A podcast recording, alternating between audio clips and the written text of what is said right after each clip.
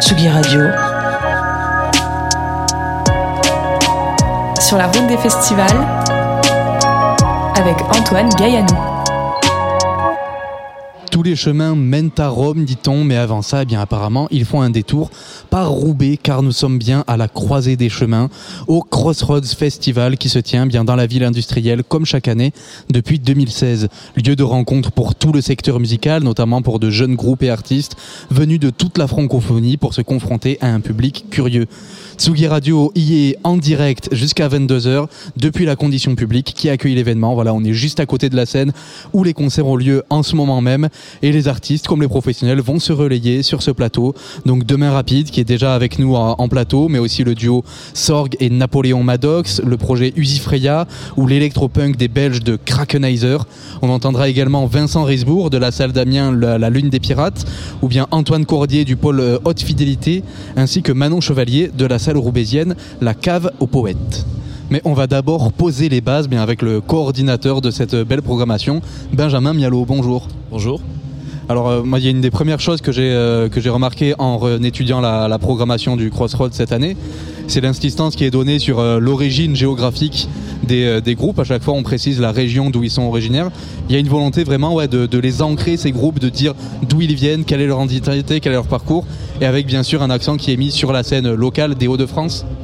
Oui, absolument. Le festival Crossroads a été lancé par une association qui s'appelle la Brigade d'intervention culturelle, qui a pour vocation depuis une vingtaine d'années d'aider les groupes de la région de France à s'exporter au-delà des frontières de la région et éventuellement au-delà des frontières de, la France.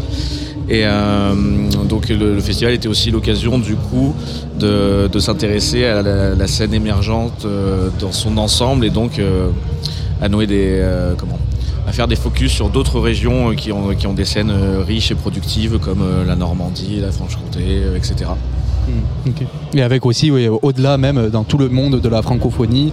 Là, cette année, il y a des groupes euh, belges, canadiens, congolais. euh, voilà. Oui, absolument. On a toujours eu, alors c'est, on a toujours une tradition d'échange et d'accord avec des, des- des festivals qui partagent euh, nos- notre vision, on va dire, ou avec des bureaux export. Donc euh, cette année, on travaille avec des Belges, des Canadiens. Effectivement, on a déjà travaillé avec, euh, la Suisse, avec le Luxembourg, euh, avec la Pologne, l'Allemagne. Voilà, ça, varie selon les années. Mais voilà, c'est très important pour nous de à la fois accueillir des artistes bah, méconnus de, pays dont on n'entend pas, si souvent parler et d'envoyer les nôtres là-bas. voilà, pour qu'ils se développent encore un peu plus.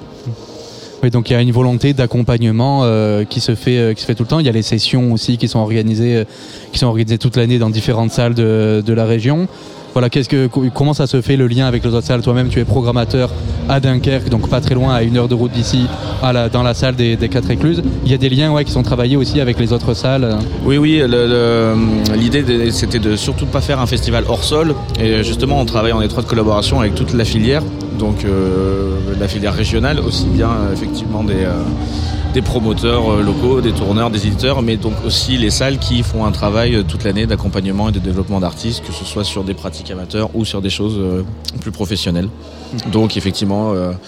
il y a de la résidence, on tourne des sessions live pour les groupes des Hauts-de-France qui sont sélectionnés chaque année, etc.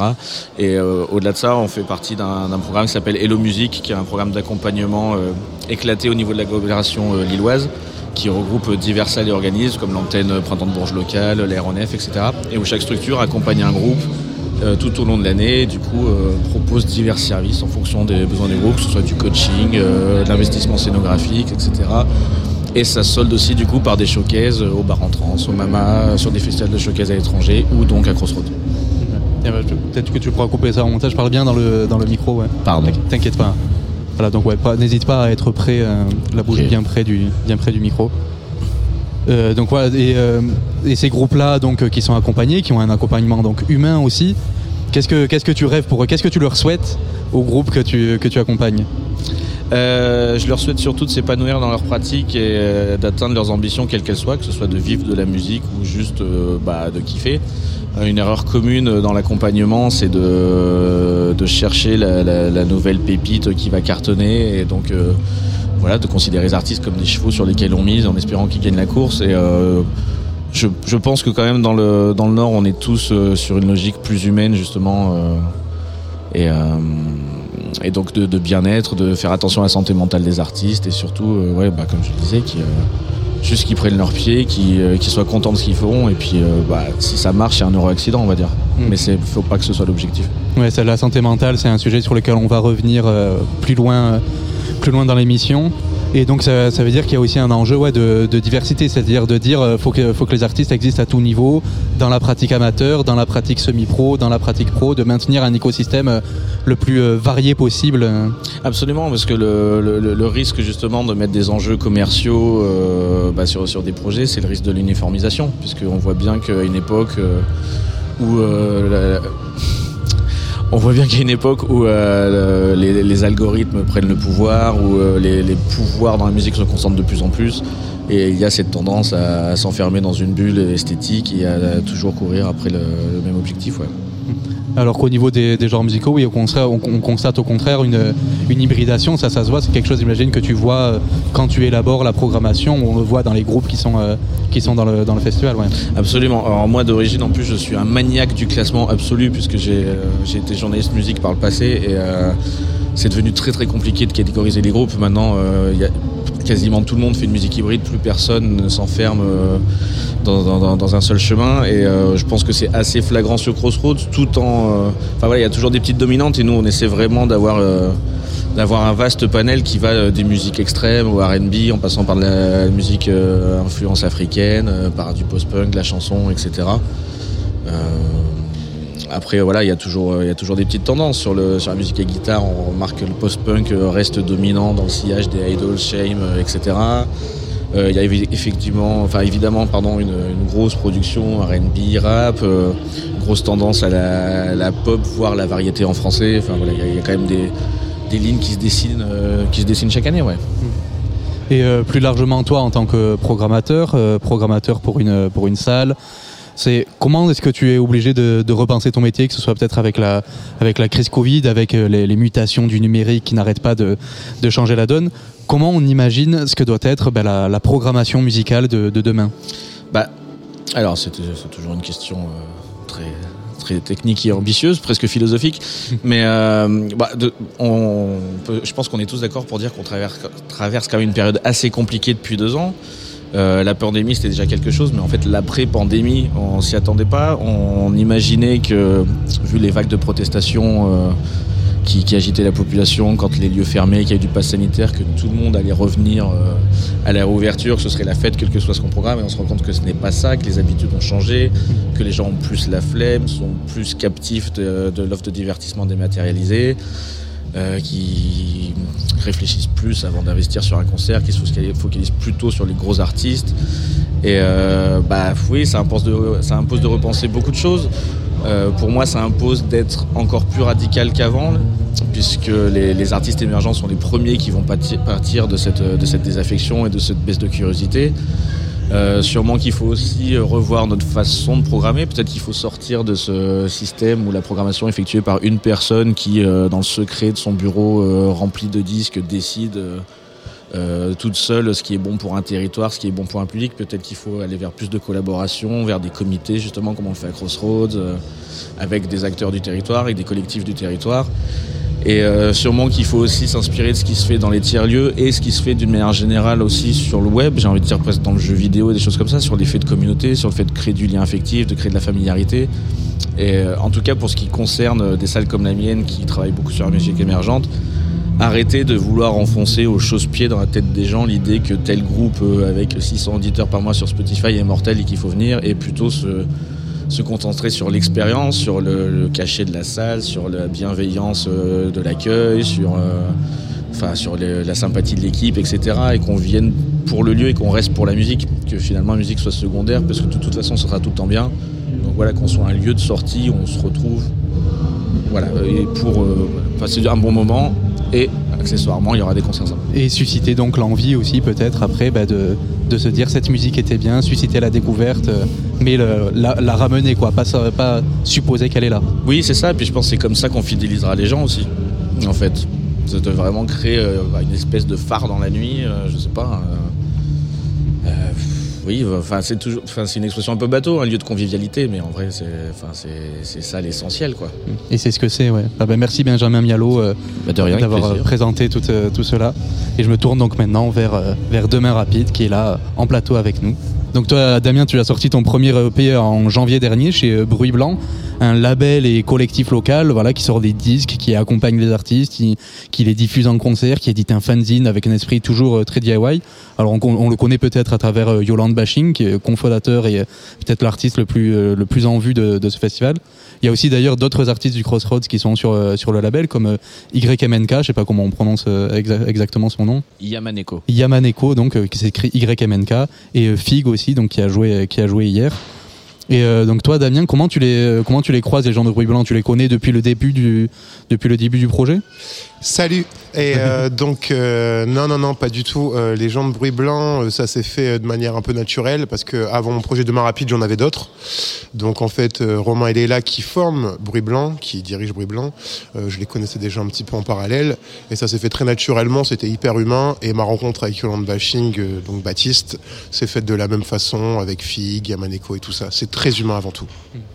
Ouais, donc tu as fait déjà d'autres trucs avec eux avant Demain Rapide euh Bah en fait, euh, d'autres trucs avec eux, peut-être partager un concert, tu vois, comme mhm. là, tu vois, on se croise, on se parle, on échange, ils s'intéressent à ce que je fais comme musique, au bout d'un moment, ils passent chez toi, ils écoutent ce que tu fais, ils te proposent de t'accompagner, de rendre ça un peu plus sérieux, un peu plus concret, toujours en do it yourself, comme tu le disais euh, si bien avant, et, et puis ça fait ce que, ce que ça fait aujourd'hui, tu vois, on est au crossroad, et c'est cool, tu vois.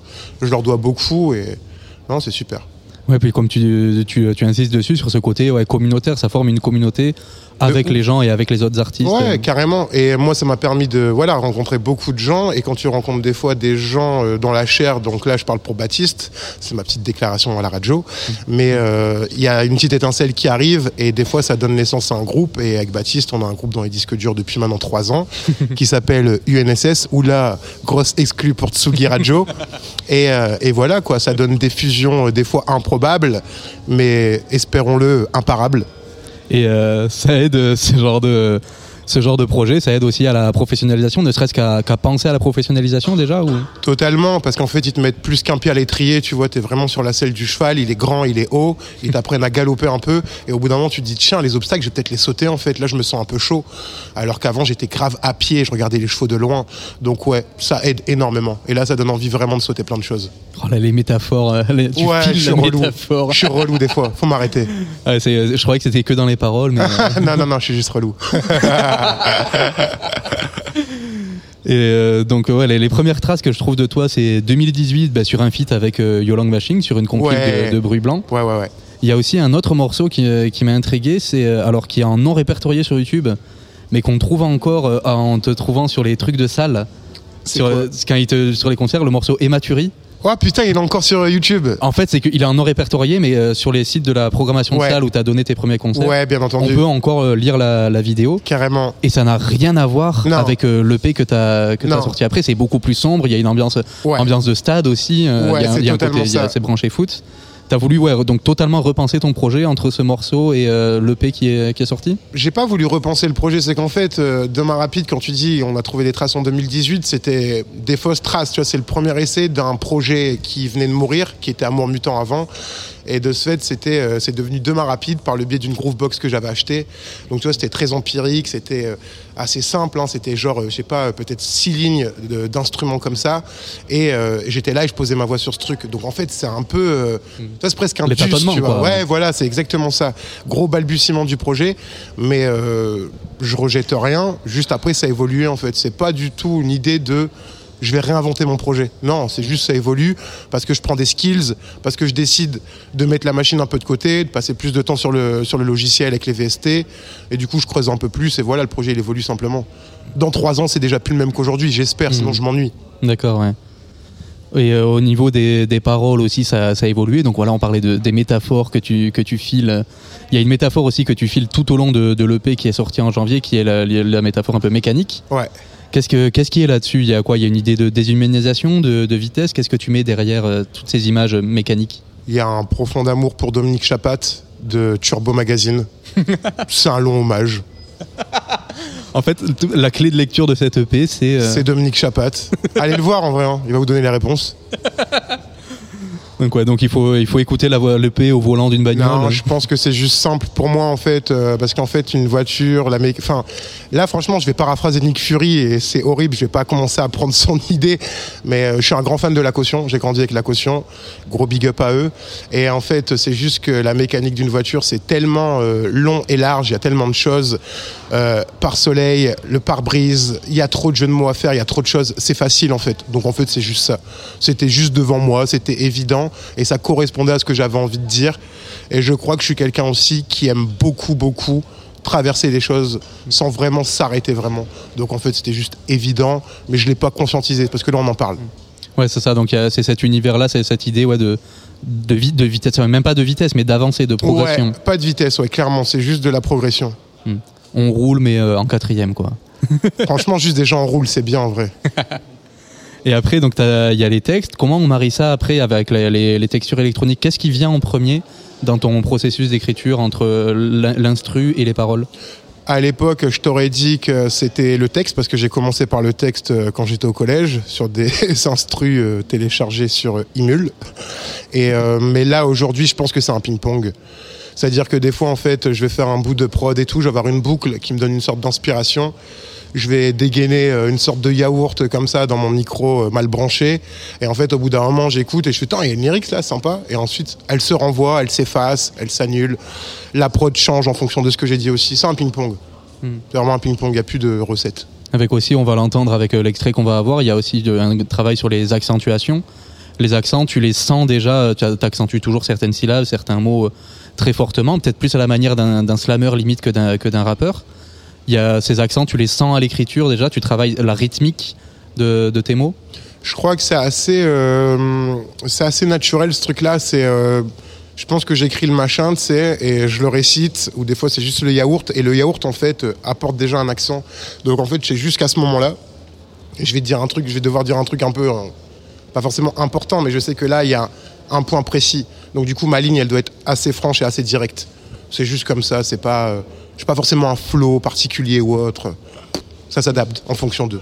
Oui, c'est ça, mais en fonction aussi donc des, de la rythmique, de la Bien musique. entendu, euh. c'est exactement ça. Euh, alors, je suis tombé aussi sur un truc sur Google. Voilà, Tu avec- me fais flipper. avec- Eh, on dirait Arthur, tu sais. Il trouve des casseroles et tout. Incroyable. les, les enfants de la, les enfants de la télé. Incroyable. On, on, a- on accueille aujourd'hui sur le plateau. Non, c'est pas ça. Eh C'est pas cette ambiance-là. Euh, euh, non, euh, ce que je me, ce que je me demandais, voilà, do- des Oh là là, des artistes, d'autres qui artistes qui, viennent, euh, qui viennent faire les troubles faits. Aurélien, Donc, euh, guitariste, bassiste, multi-instrumentiste talentueux dans le groupe de Grand Bashing d'ailleurs, Oda Oda, tout ça. qu'on a vu hier dans ouais. Ada Oda, voilà, Ada qui, vient Oda, passer pardon. un, qui vient passer un petit coucou sur le, sur le plateau.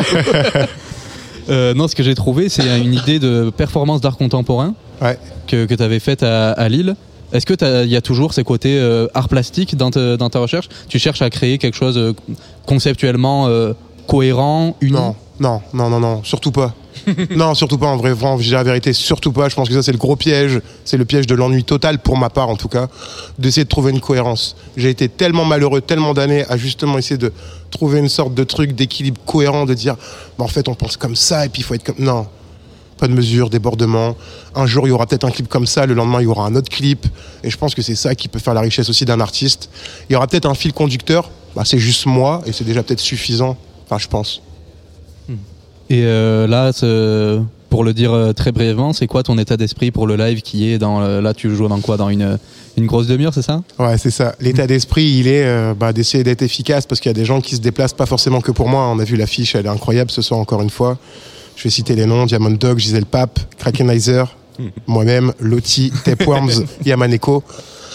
Ben, essayer de faire un show à la hauteur du déplacement des gens, comme le disait si bien euh, notre camarade. euh, Voilà, t'as oublié mon prénom. Benjamin, non, non, non, non.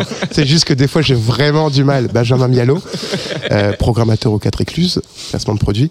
Euh, comme je disais si bien au préalable, c'est que maintenant, c'est devenu un peu difficile, surtout l'après-Covid et compagnie, que les gens se déplacent pour des gens qui sont absolument pas connus. Ma mère me connaît, oui. Après, voilà, ça s'arrête peut-être là. Le guitariste de Ada Oda. Bah donc, euh, ouais, voilà, tu vois, c'est une petite famille, ça fait du bien, mais essayer de faire quelque chose de bien pour les gens qui se déplacent encore, tout simplement. Donc ouais, il y a toujours un petit peu de pression. On va essayer de, de désamorcer ça dès le premier ou deuxième morceau. Et euh, à moyen terme, d'autres choses, euh, d'autres choses à venir aussi Dans en termes de concert, tout ça, tu veux dire? De concerts de musique aussi, de, De sorties, musique, hein. ouais, carrément. Je prépare, euh, enfin, je finalise mon EP, mon prochain EP qui s'appellera Feu d'édifice. Euh, Il y aura quatre morceaux. Euh, Il y a des dates qui arrivent. Euh, J'ai appris ça il y a quelques jours qu'on je pars pour les bars en trance le vendredi 9.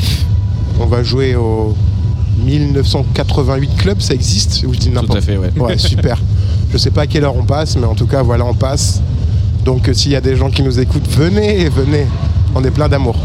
Bah, super, bah, merci beaucoup euh, Damien, demain rapide, d'être euh, Merci vous. venu, euh, venu avec nous en plateau. Voilà, on va te laisser te, te préparer. Super, je vous remercie, c'était génial. On Bonne écouter- continuation. on va écouter de, Plage arrière de, de Demain rapide tout de suite sur la Tsugi Radio. L'arme tropicale, le tuba maudit me parle. Mais je l'écoute pas, je préfère rester sous le sable. De notre royaume aujourd'hui, vestige sous algues mortes. Sous l'arbre mort, sous les jeux d'or. Full cap vers l'horizon, jeune polisson. Sous le bras, j'ai corps mignon, pas moribond. Journal, j'aime trop lison, j'ai cœur qui fond. Comme glace au soleil, supplément, ma page caramel. Enterre-moi jusqu'au cou, sur plage arrière. Déchire bien tous mes doutes, ma marinière. Et tu laisseras la boule se satisfaire. Rejoins-moi qu'on étouffe à ma manière. Sous la putette coule la rivière. Mes souvenirs s'effondrent et moi je suis sous les décombres. C'est long les sirènes ne chantent pas dans ton sens. Pas d'ambulance pour toi, perds ton sang. J'arpenterai la tour, j'attendrai la foule, puis je balancerai l'amour dans ce boucan. Tremblons sous la voûte, encens sur la route, airbag sous la roue, bien bouillant. Sur le sol triste, métal froid, sous les tropiques, crève bâtard, dans les eaux vives, à la plage, sur le parking, à la plage, sur le parking, à la plage, sur le parking, à la plage, sur le parking. Enterre-moi jusqu'au cou, sur plage arrière, déchire bien tous mes doutes, ma marinière. Et tu laisseras la boule se satisfaire. Rejoins-moi qu'on étouffe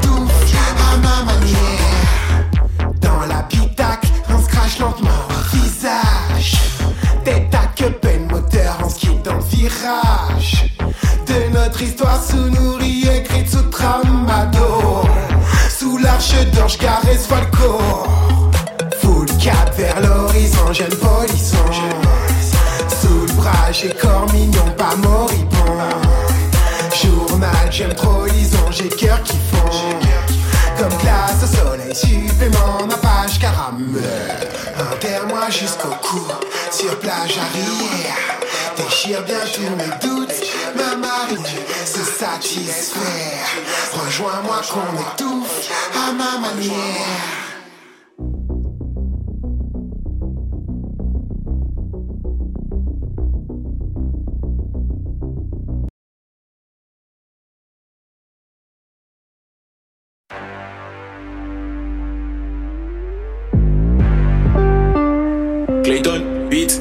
Beat, te fais ta prod.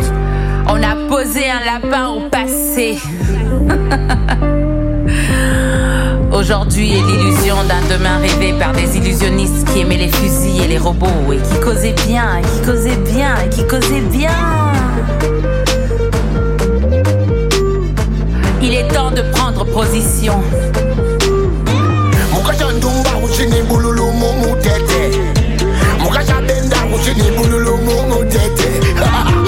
Mukashandumba uchini bululu mumu tete Mukashabenda uchini bululu mumu tete Kobe kobe. One day Kobe one day Kobe kobe. One day One day Kobe kobe. Ich mach eine Maltherapie und mal ein Piece an die Wand deiner Suite. Mara Musik, Bandasi Paris. Ich bin Guevara auf Speed. Satanist wie Tony Sosa. Ich häng ab mit Lova Lova. Afrika und Kinshasa, La Paloma. Die Nachbarn träumen von mir in der Nacht. Ich rauche eine Ambassade. Halte wie die Van der Sar und falle in die Kamera. Ich kack auf deinen Chardonnay und esse Fumbra unterwegs. Meine Beine tun vom Rumba weh. Papa Wemba Bomaye. Ich höre Pokémon Musik am Bonobo Beach. Während du mit deinem Pokémon spielst und Lärmprotokoll führst, hast du YOLO studiert und protokolliert. Ich mach ein Feuer mit meinem Scooter Feuerzeug und sitze in der Ecke, bis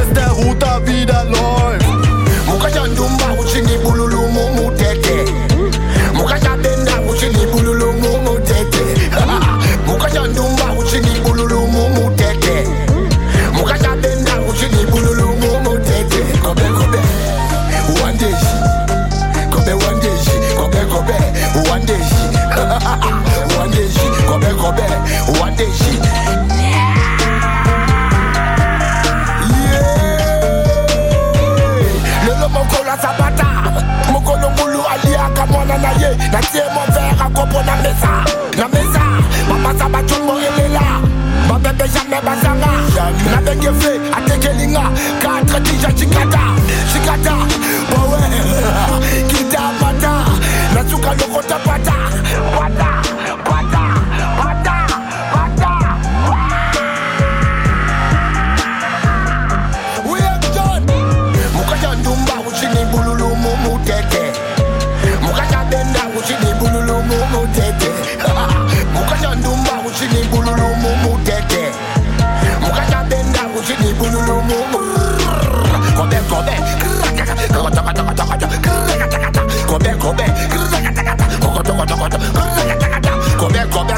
One day, eh?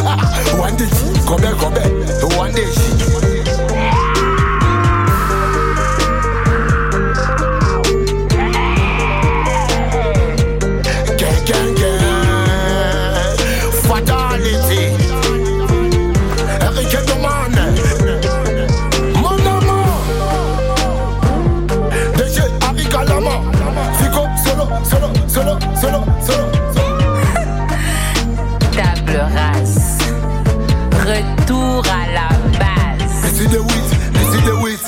Reine des dragons, Daenerys Targaryen.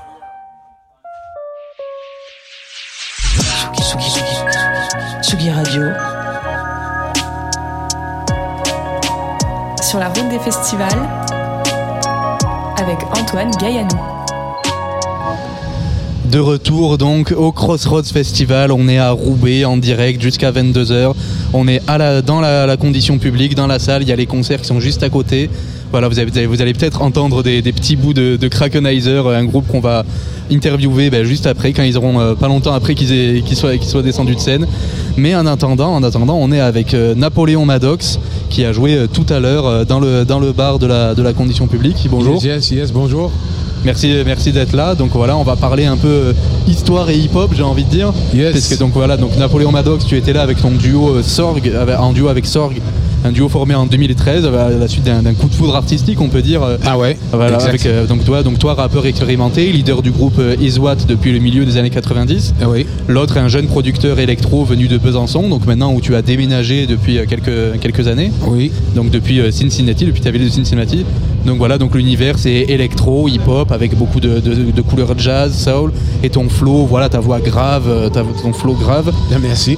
Donc là vous avez euh, vous, vous présentiez un, un tout nouveau set en fait pour un, al- un album, Ah ouais. le deuxième album que vous sortez ensemble qui sort le, le 18 novembre et qui est dédié à Toussaint l'ouverture, donc euh, cette, ce- cette figure historique, héroïque presque du, du 18e siècle, un esclave affranchi devenu propriétaire de plantation qui après est devenu bah, une, une icône, une référence de, l'indépendance d'Haïti et euh, plus globalement bah, des luttes coloniales et d'indépendance. Oui. Toi, tu, dans ce, dans ce projet-là, tu t'identifies à cette figure qui, quelque part, un peu comme toi, fait le lien entre la France et l'Amérique, alors lui en s'arrêtant aux, aux Caraïbes?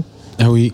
Euh, moi, oui. euh, en gros, euh, les, les gens comme lui, euh, comme euh, Malcolm X, comme euh, Nelson Mandela, comme euh, Steve Biko, plusieurs, les icônes, comme tu dis, euh, les, les- les personnes très, très marquées, très importantes dans, dans l'histoire, ça me parle.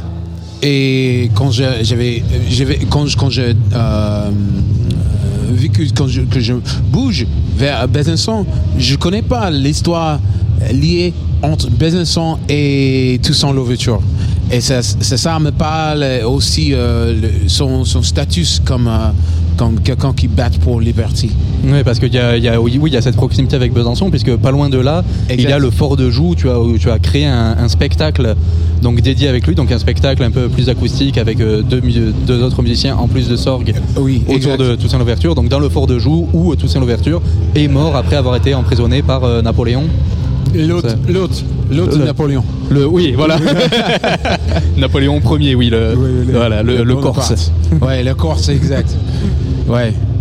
Et euh, donc euh, là, quelle différence entre le set que, de- que vous avez préparé, qui est tout frais en fait, Oui. et euh, ce, que, ce que vous proposez ici, et le spectacle donc qui s'appelait l'ouverture de Toussaint que vous, euh, que vous jouiez. Mais c'est tellement, euh, c'est autre chose, tellement euh, complètement autre chose, parce que on est sur scène avec un grand grand musicien, un clavier, ça s'appelle Carl Henry Morissette, c'est un grand grand pianiste qui fait la composition, aussi fait les impro très bien dans dans impro.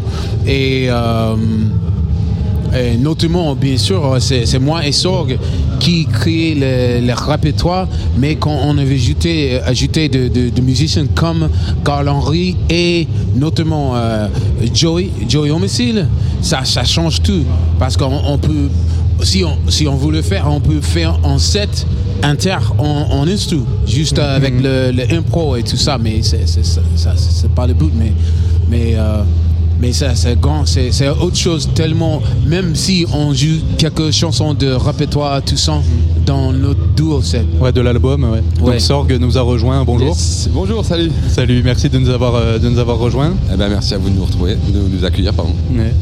Euh, je voulais revenir un peu sur, euh, sur Napoléon. Mine de rien, c'est avec euh, l'ouverture de Toussaint, c'était le troisième spectacle que tu faisais autour de figures, euh, figures historiques, si j'ai bien compris. Ouais, Il y avait eu, il y avait eu Nina Simone euh, Exact, ouais. il y a quelques années. Il y avait eu donc les, les sœurs McCoy, donc Ouais. des sœurs siamoises qui avaient notamment été vendues comme esclaves, puis avaient été allées dans le, le cirque, Les de, cirques, qui, a- qui avait fini dans le Et cirque. c'est aussi ma 5. C'est ma, son ma- sang, c'est Oui. ses arrière-grandes-tantes en fait. Ah, Ouais, c'est- j'avais pas vu c'est ça. la tante de ma grand-mère. Ah, int- intéressant, ouais. intéressant. Et, tout, euh, tout ça, euh, sauf peut-être, euh, oui, même Nina Simone aussi.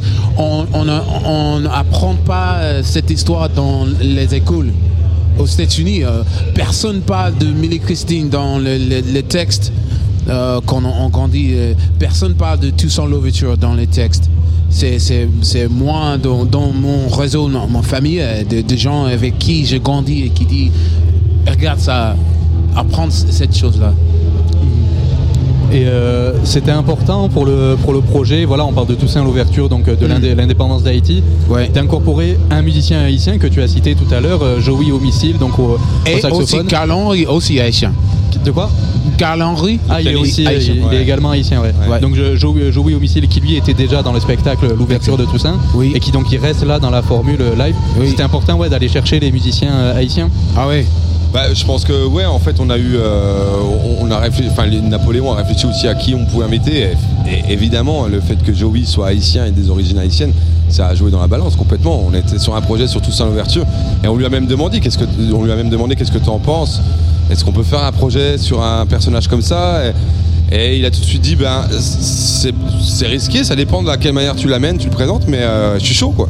Et forcément, oui, c'est un plus pour nous d'avoir des Haïtiens avec nous dans le projet, parce que du coup on parle quand même de leur histoire, de leur histoire de leur pays quoi.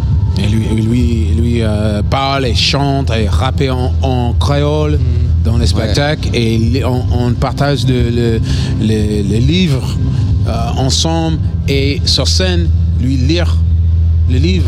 Il lit, ça, ouais. oui, ça c'est le livre que tu dis, c'est quoi C'est Euh, comme le Jacobin, Jacobin Noir, c'est un, c'est un book, euh, c'est un, c'est un- un livre très, très revêtu- réputé euh, pour, pour l'histoire, Mm. comme lui explique euh, l'histoire de, de Haïti, euh, tout sans l'ouverture. donc ça, il a, il en lit des extraits. C'est quoi Ouais. C'est conservé dans le set là C'est hein Ouais. Ouais, en fait, il y a des passages où il, euh, des passages instrumentaux, où on, on est plus, il n'y a pas de prod qui tourne. euh, moi, je joue de la guitare, il y a le pianiste, et il y a le sax, et en fait, des passages un peu euh, lancinants où il lit des textes, ouais, il lit des passages, en fait. Il lit des passages aussi des mots de tout ça, l'ouverture, euh, tout ça, ouais.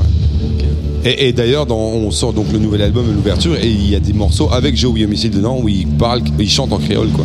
D'accord. créole ouais. haïtien, ouais. Ouais, c'est ce que je demandais en voyant des titres en créole dans la tracklist. ouais. Ouais, ouais, exactement, ouais. Alors, en faisant une, bon, une recherche auprès de Wikipédia, donc voilà, vous savez mieux que moi, vous saurez me, Mhm. me corriger, mais j'ai- sur Wikipédia, ils, met- ils mettent l'accent sur le fait que des historiens présentent un peu l'ambiguïté de Toussaint Louverture, qui est, qui a, qui- qui- qui, euh, certains historiens mettent en avant qu'il était lui- lui-même donc défenseur de la- de l'antiracisme, mais lui-même a été propriétaire d'esclaves. Il y a ce truc-là. Tu as voulu explorer cette ambiguïté ou toi, tu avais plutôt Ouais, envie de célébrer un- le héros? Un petit peu.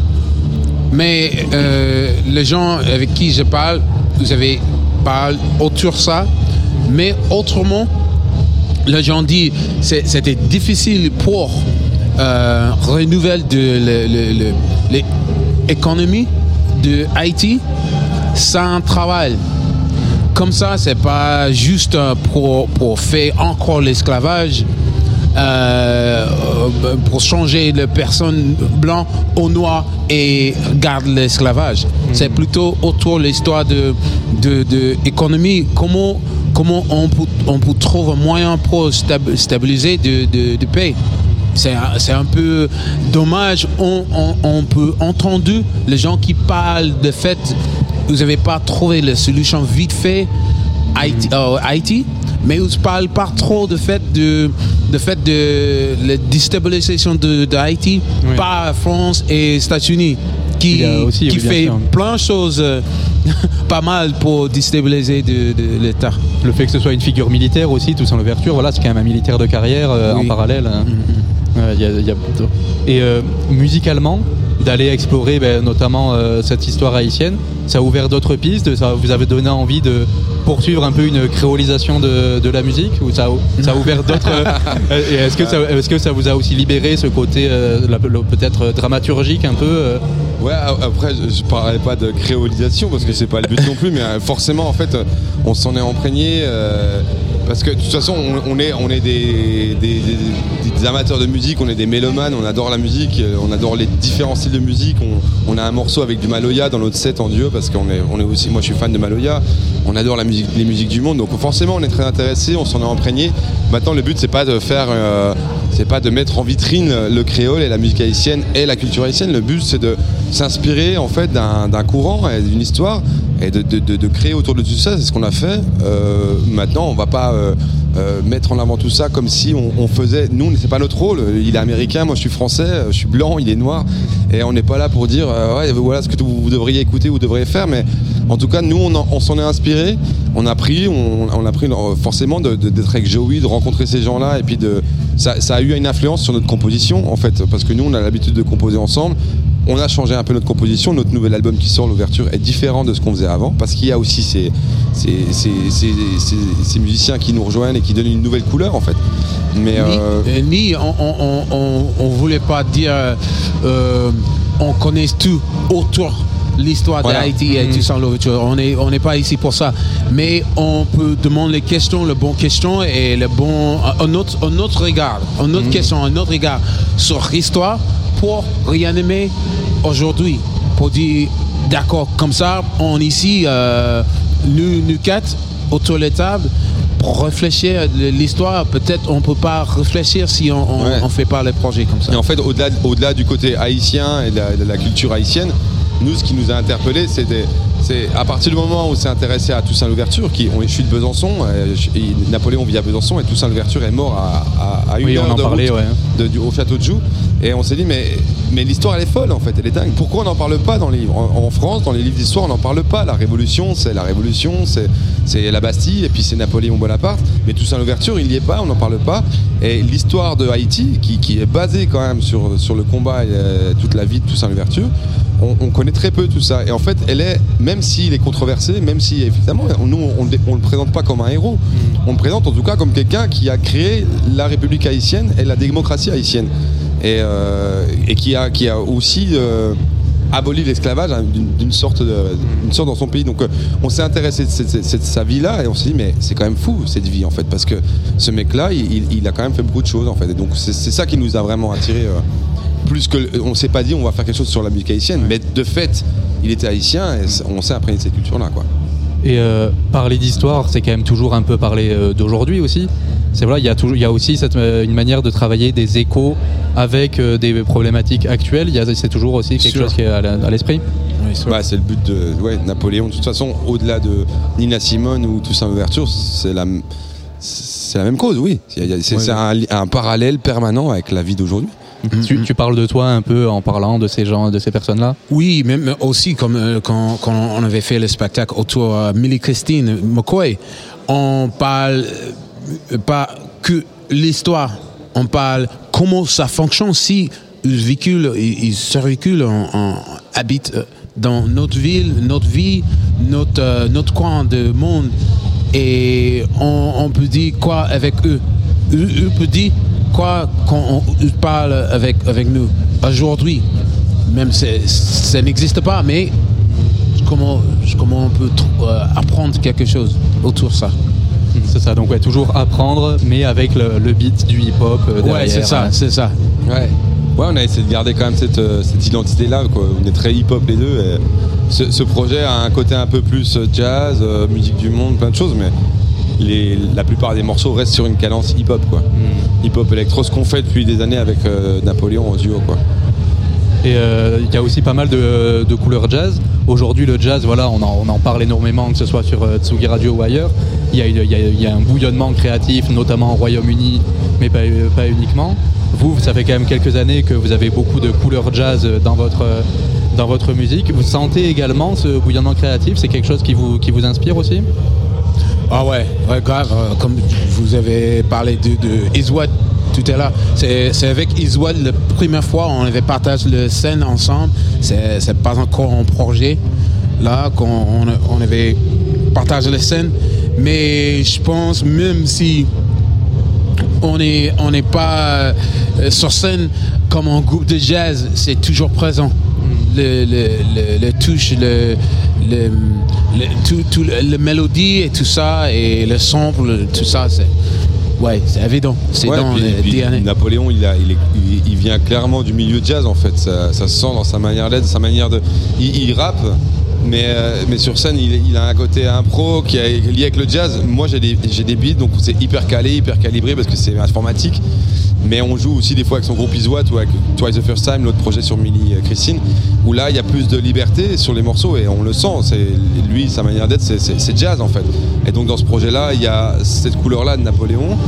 Il y a, euh, il y a Joey Homicide qui, qui est lui un jazzman pur et dur, donc euh, c'est clairement, on sent dans les, dans les notes qu'il fait.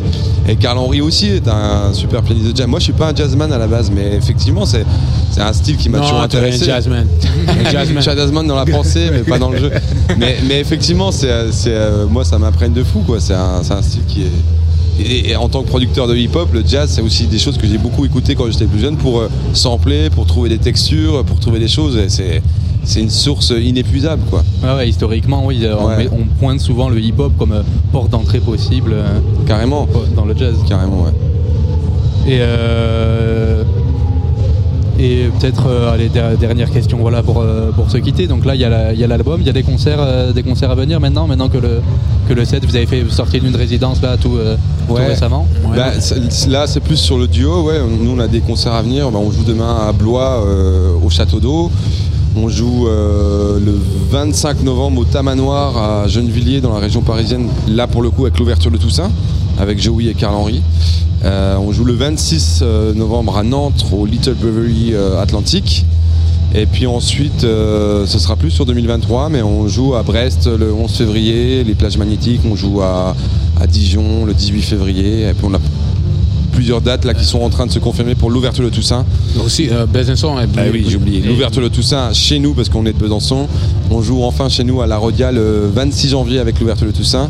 Et le 27 janvier à Briançon à l'Altitude Jazz Festival. Et puis il y aura d'autres dates à venir, euh, on espère, sous le courant de l'année 2023. Eh, Très bien, mais Et, parfait. et l'album, juste je me permets de dire Oui, j'allais- le dire, hein. L'album L'ouverture sort le 18 novembre, donc dans, dans, dans la semaine prochaine. Et dans les bacs partout en France, en CD et en vinyle, voilà. Et on va écouter- En vinyle aussi, ouais. je te jure. Et on va écouter bah, l'ouverture de, de ce- de cet album qui s'appelle tout simplement L'ouverture. Tout de suite sur la Tsugi Radio en Merci direct du. Crossroads. Merci, Merci beaucoup. Merci, merci. more things, no cheeks to turn, more death to bring. Take the risk to take the place of a king. But the light is low in here and the darkness stings. And the wind don't whistle through the woods. It sings songs of chateaus you for immortal beings. Thousands of souls that become one scream. We about to show you what revolution means. So we had to freeze. The body might die, yeah. But the soul still breathes, sending waves of change across the seas. The small man believes that we can't perceive. The sun still shines beyond the depths he leaves. Might squeeze and squeeze to create dis ease, but the sense to survive, strive, and achieve. Make the heat when all else freeze. Set the light to fight, strive, and achieve. Make heat win all.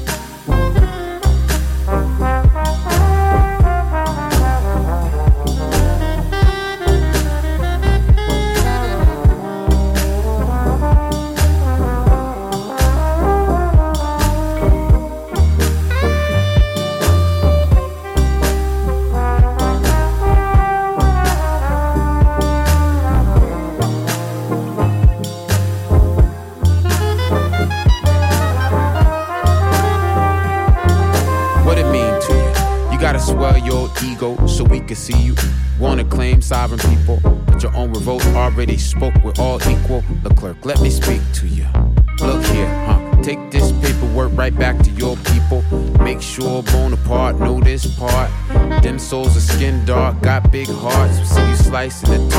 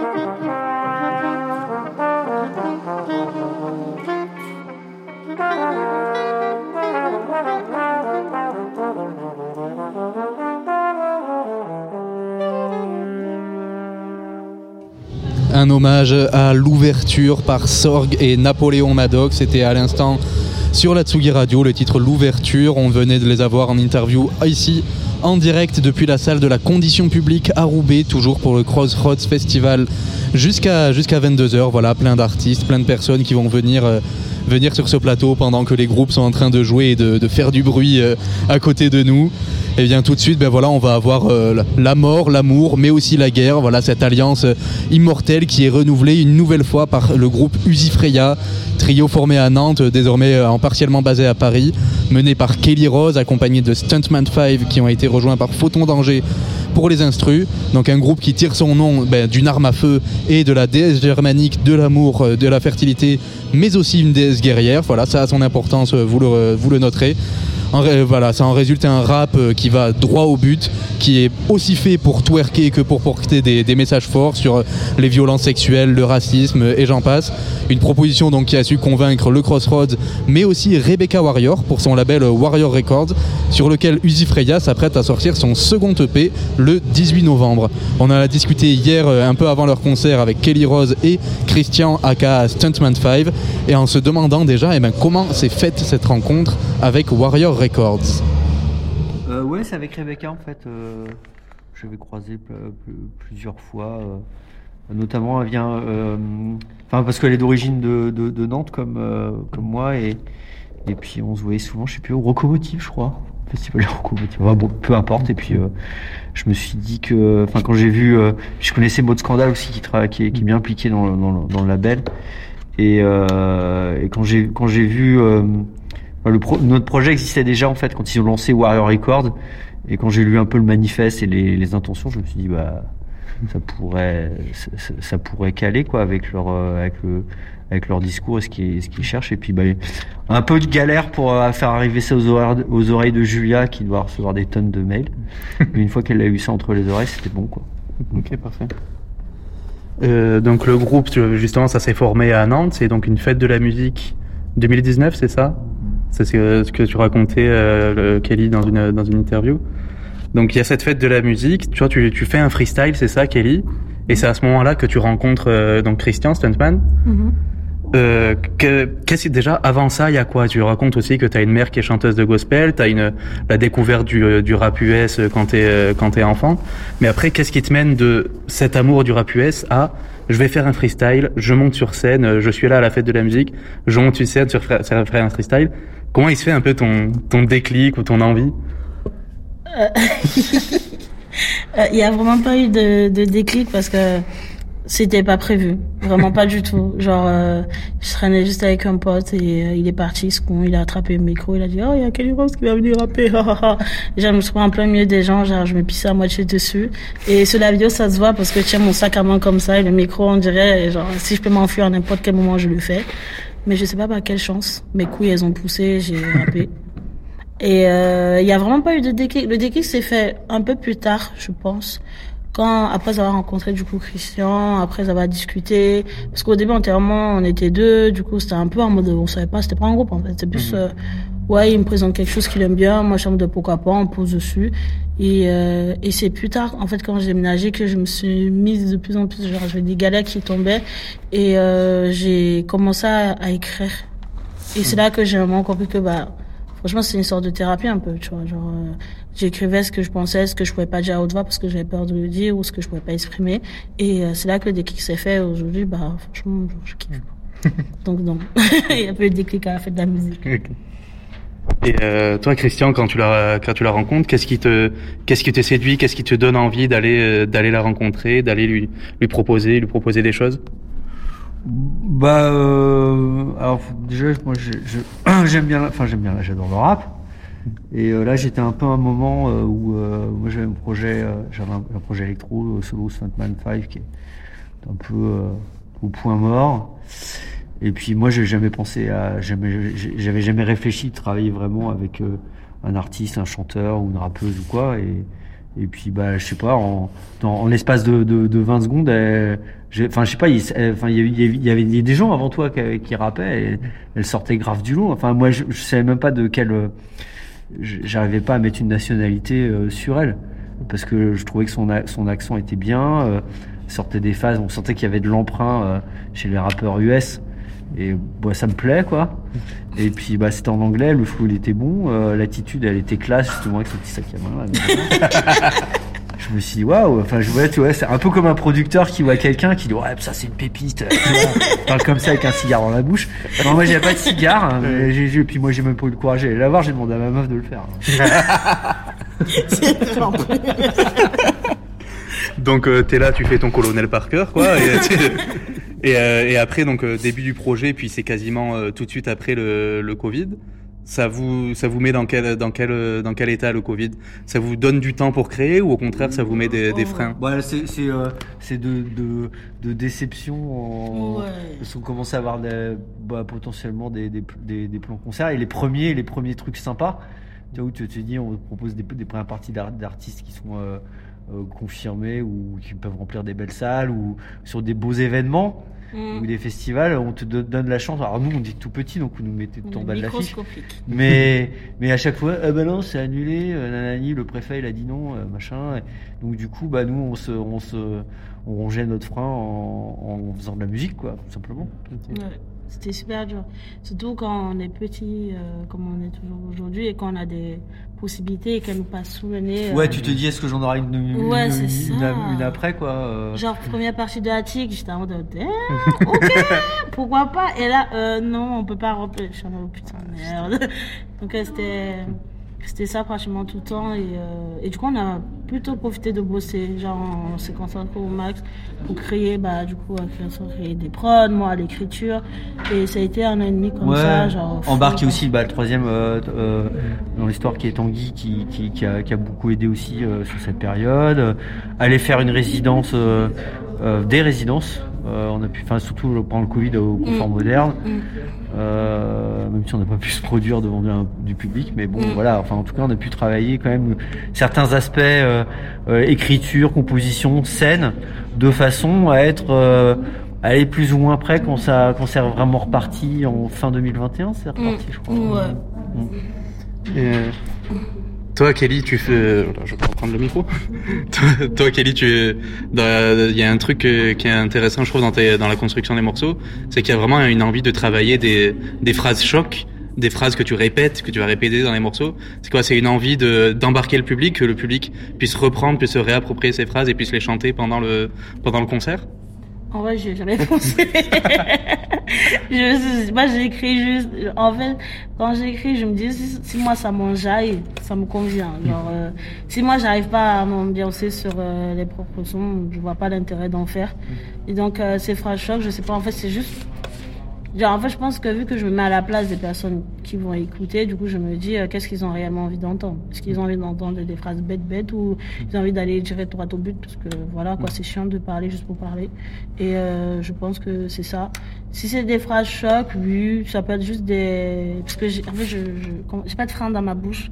Donc, j'ai pas non plus de frein dans ma musique, donc je dis ce que j'ai envie de dire. euh, Ça plaît, tant mieux, ça plaît pas, je m'en bats les steaks. Puis il y a, il y a cette envie, oui, d'aborder, de un peu mettre les pieds dans le plat avec des sujets, euh, des, su- des sujets importants. C'est quoi? C'est une manière de de pas s'excuser, de de pas s'excuser d'aborder ces sujets, de les aborder d'une manière euh, frontale comme ça? Bah oui, parce que euh, déjà, elle m'a pas beaucoup. Elle aussi, m'a abordé de manière très frontale, donc je sais pas pourquoi je ferais pas la même chose. Et euh, donc je me dis, en fait, c'est plus simple, parce que contourner, ça prend le temps, c'est chiant, du coup, les personnes ne comprennent pas. Donc euh, autant parler ce qu'il y a à parler, et après, euh, on vit dans un monde qui est un peu bête-bête parfois, donc euh, si on dit pas les choses comme ils sont et qu'on contourne, on va perdre du temps. Donc je préfère. Il y a aussi une manière, il y a un côté un peu aussi décomplexé dans tout ça. Mm. Est-ce que c'est, euh, est-ce qu'il y, y a une idée que c'est une musique décomplexée ou c'est une musique pour te décomplexer, que c'est un, pro- c'est un processus pour toi, d'essayer de, une manière de, de, de décomplexer certains, certains sujets aussi? Ouais, tout à fait. C'est une manière totalement décomplexée et je me suis rendu compte un peu plus tard, genre quand, euh, quand on s'est mis à nous poser un peu la question, parce que moi j'écrivais, j'écrivais juste. C'était pas dans un but quelconque, euh, c'était pas pour être pro-féministe ou euh, pro-ci, pro ça, c'est juste ce qui m'était arrivé que je mettais sur papier. Et, euh, et du coup, bah, moi, vu que je suis tout le temps dans l'humour, du coup, je me dis, si on aborde un sujet, autant l'aborder avec un peu de légèreté pour que ça passe plus facilement, parce que vous imaginez les tables rondes là, tout le monde avec les a serrés, oh là là, qui écoute? Personne. Donc euh, autant euh, mettre un peu d'enjaillement, un peu de bêtises de droite à gauche, mettre des biches par-ci par-là. Et du coup, les gens ils vont dire, ah, elle est grossière, mais ils vont quand même écouter parce que c'est stylé. donc, ouais, donc la- la révolte, ça passe un peu par du, par du twerk, quoi. Bien sûr, Mhm. oh, vous blaguez, ça fait Ah des oui. squats aussi, ça muscle le. Donc, euh, ouais, coup tout est- double. Mhm. tout à fait d'accord.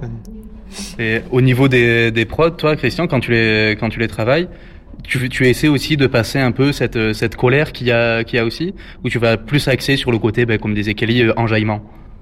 Ah bah ça dépend vraiment euh, du thème de la chanson et de ce qu'on a envie de faire. En fait, il n'y a pas de, y a pas vraiment de, de, de, de modèle et, euh, et, ça, ça, ça s'écoute sur le, le, le, le EP à sortir. euh, Mm. Euh, même si on n'a pas mis tout, hein, on n'a pas mis toutes les couleurs, on est toute la palette, mais mais il y a des morceaux qui sont euh, qui sont club, il y a des morceaux qui sont, enfin le, le premier il est, il va être composé par Tanguy pour le coup, c'est pas moi, mais Mm. euh, qui est euh, qui a un morceau qui est hyper court, mais qui est, qui passe du, du, du- de la violence au club, mystérieux, etc. Enfin voilà, on on, a, on, on va chercher des, des ambiances différentes, on essaie de faire en sorte que les, les, les prods soient intéressantes, mais il n'y a pas de thème où c'est voilà, c'est Kelly qui a une idée, ou nous on trouve un truc euh, qu'on trouve intéressant, on partage et puis on, on voit, mais on n'a pas vraiment de ligne directrice. C'est une schizophrénie musicale. C'est ça. C'est les, les Il y a juste pas, pas de la basse tout le temps quoi, beaucoup beaucoup de basse. Ouais, Voilà. la musique calme là, ça fait dormir. On est pas là pour faire la sieste.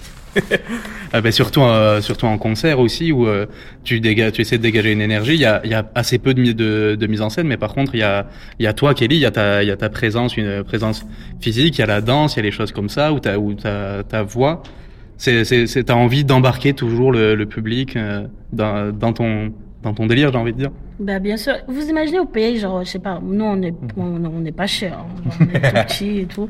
Payer 13 euros, c'est le prix d'une boîte de nuit pour regarder quelqu'un qui va dans son coin en train de faire de la merde. Non? Genre, euh, moi, il me dit, t'as payé pour mieux voir mon cul, donc euh, écoute, je vais te mettre sur le visage, on va danser ensemble, on va s'enjailler, basta.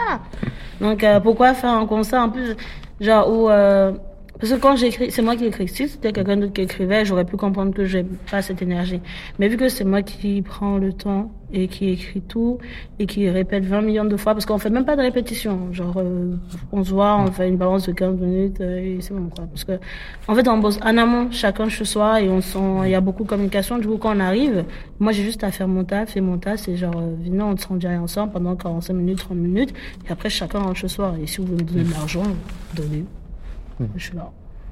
Et euh, c'est quoi un peu les, les quand t'es chez toi justement à écrire C'est quoi un peu les sentiments qui vont euh, le plus dominer? C'est des sentiments plutôt euh, plutôt positifs, plutôt négatifs, de la de la colère, de la de la peur, de l'espoir? C'est Ça dépend généralement de la, hum, comment dire, de ce que m'inspire la prod que, que les gars ils vont créer. Ça dépend. sur les prods. Parfois c'est moi j'ai une idée et euh, ils m'envoient la prod et ça peut commencer par un truc assez calme. Si on prend vraiment le, la chanson euh, et tout qui est sortie, c'était vraiment au début c'était juste un freestyle j'avais écrit comme ça, nana. et avec la prod du coup je l'ai reconstruite de manière à ce que on ait l'impression qu'il y a un ascenseur genre euh, émotionnel en fait. Donc ça dépend vraiment. Par exemple, là, je suis encore à nouveau en train d'écrire. Là, là, ce que j'ai envie d'exprimer, c'est plutôt genre une sorte de, comment dire, de lassitude. Mm. C'est que, genre, en fait, ça dépend vraiment de mon mood actuellement. Ouais. Là, je suis un peu en mode blasé, fatigué et pauvre, donc ça va parler de ça. Mais genre, euh, si euh, il commence à avoir du bordel dans ma vie, ça va parler du bordel. En fait, ça dépend vraiment de... Non, je peux pas vraiment prévoir euh, quelle émotion je vais mettre, à part si quelque chose m'arrive, euh, genre là, aujourd'hui, Ouais. et que du coup, faut que je mette ce papier. C'est- direct quoi. Ouais, genre, comme je dis, tout, en fait, tout est spontané. Il n'y a pas de, il y a pas de, comment dire, de faux semblants.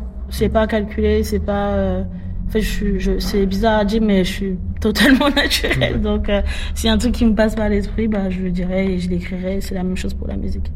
Oui, on a presque l'impression que tu vas au culot, quoi, qu'il y a, qu'il y a tous ces, toutes ces ténèbres, c'est le, ce monde qui va, qui va mal, toutes les galères qui arrivent, Mm. et que toi, tu vas au, au culot, quoi, quelque part. Bah, littéralement, je sais pas, bon, tu me vois, je suis noire, je suis ronde et tout, j'ai les cheveux courts et parfois j'aime les nanas, donc euh, la vie elle est pas facile quand tu as tout ce profil-là.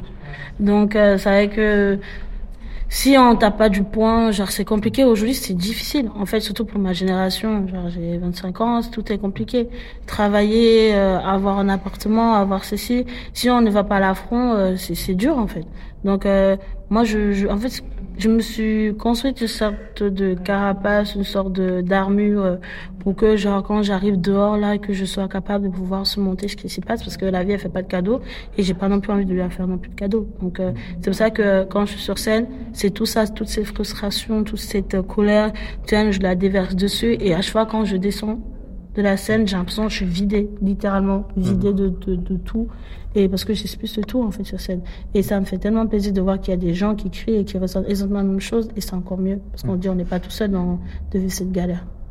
Et euh, quand tu dis que tu es euh, vidé, c'est quelque chose de positif pour toi? Euh, littéralement, c'est comme si tu sors du psy, jusque moi on m'a payé pour être là. Donc, moi j'ai pas payé. je suis logé, nourri, en ça j'ai l'alcool gratos. Donc, euh, euh, euh, il faut dire la vérité. ok, vous avez coupé ça. Hein. Et, Mais, euh, mais sinon, c'est ça, littéralement, c'est juste, c'est, c'est totalement positif. Juste qu'on est, je sors, j'ai dit ce qu'elle a dit, je me sens vidée, j'ai juste envie de, genre, tu fais bien, quoi. C'est ça. Et euh, Christian, tu disais qu'il y a que toute la palette n'est pas explorée sur cette EP, cette EP qui est le deuxième. Ça veut dire que la prochaine étape, c'est c'est l'album? Euh, ouais, on commence à y réfléchir, mais c'est un, un album, c'est un, gros- c'est un, c'est un grand projet. Et là, euh, aujourd'hui, on a, on a la moitié de démo, quoi. Mais voilà, et c'est, il faut qu'on, faut qu'on réfléchisse, faut qu'on écrive, faut qu'on travaille. Mais ça va, pas- ça va prendre du temps. Parce que, euh, ouais, non, non, ça va prendre du temps. Mais oui, il y a des, il y a des, il y a possiblement un peu du R&B, de la drum and bass, euh, de la techno. On va essayer de, de la ghetto tech. On va essayer, on va essayer des trucs. Il y a des trucs à, à moyen terme qui sont euh, qui sont prévus. Donc là, l'album, ça a l'air d'être plutôt du long terme. Mhm. À plus à moyen terme, il y a. Euh, Non, pour l'instant. Alors, euh, bah, il y a des, il y a des, il y a, il y a des projets de featuring, peut-être euh, un, un single, mais euh, là, pour l'instant, il y a rien de concret, donc euh, je peux pas vraiment en parler, quoi. Mais on va déjà bien fa- faire une, une belle sortie d'EP. Il y a un clip là qui est sorti, allez le, allez le voir, il s'appelle De DUH. Euh, vous y ferez à De, vous allez tomber dessus. Merci pour les streams.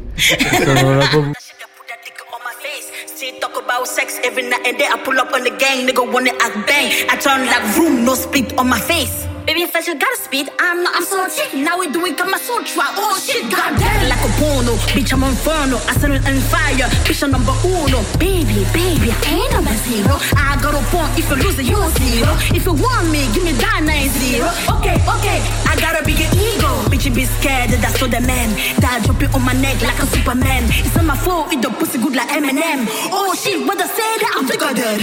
Oh shit, what I say that I'm thicker than. Oh shit, what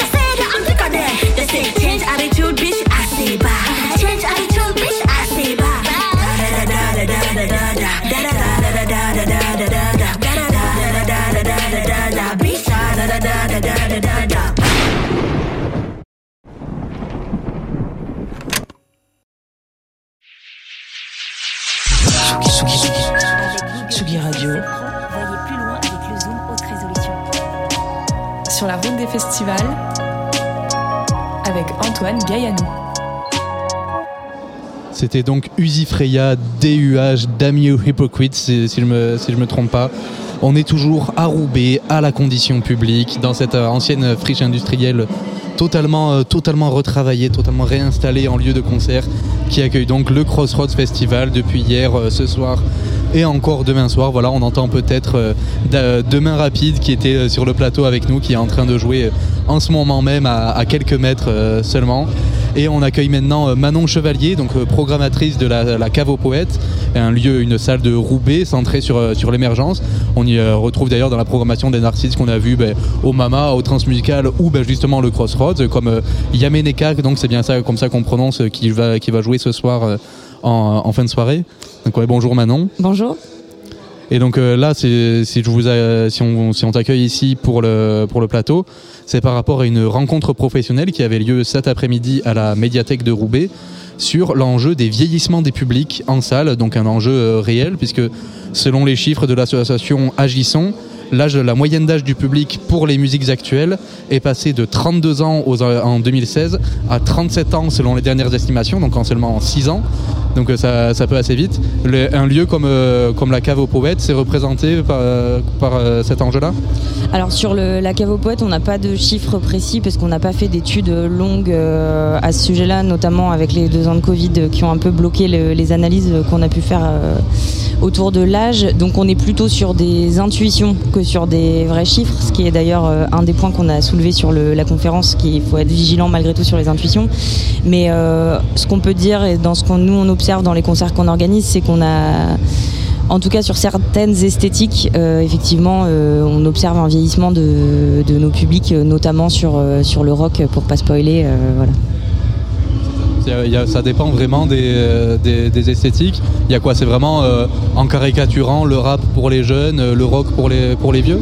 En, catur- en caricaturant, oui, c'est à peu près ça. Après, effectivement, c'est de la grosse caricature parce qu'il y a du rap aussi qui s'adresse à des trentenaires, à des quarantenaires. Ça dépend aussi, même dans le rap, c'est quand même une catégorie assez vaste avec des influences assez différentes et des histoires assez différentes. Même sur le rock, au final, on a, on a quand même divers types de rock qui s'adressent à des gens différents, mais globalement, on observe quand même une tendance où, euh, sur tout ce qui est euh, musique à guitare, on a quand même un public euh, qui vieillit un petit peu, et sur tout ce qui est plutôt électro, rap, là, on a un public un peu plus jeune.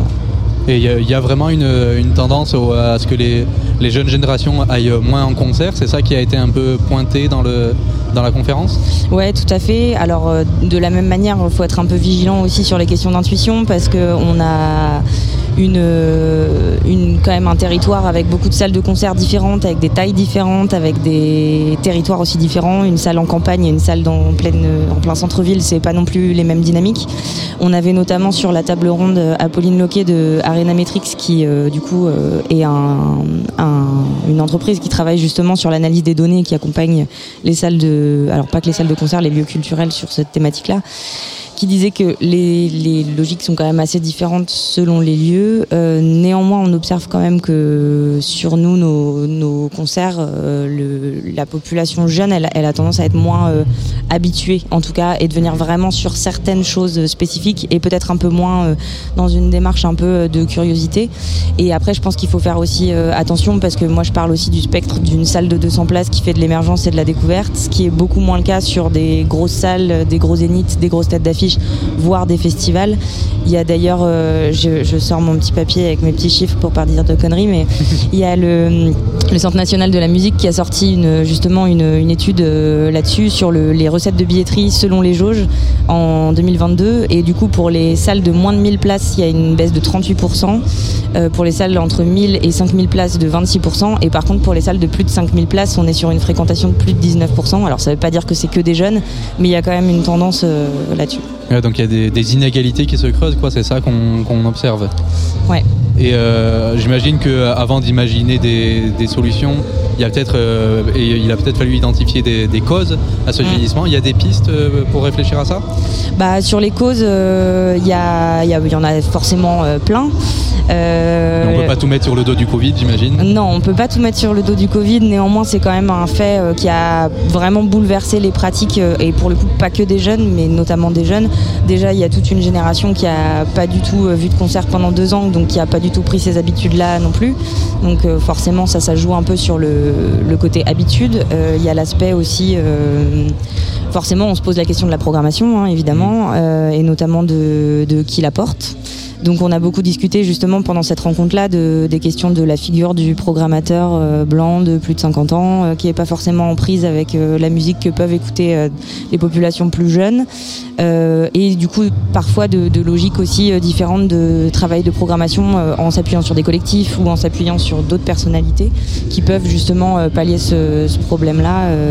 et après, bah, sur les causes, il y a aussi des questions de moyens financiers qui sont fortement euh, euh, amplifié avec l'inflation actuelle, notamment sur euh, les étudiants. Bon, il y avait déjà un cas sur les étudiants où forcément, avec un petit budget, on privilégie des événements gratuits plutôt que payer 12 euros pour aller voir un groupe qu'on connaît pas trop euh, par curiosité, quoi.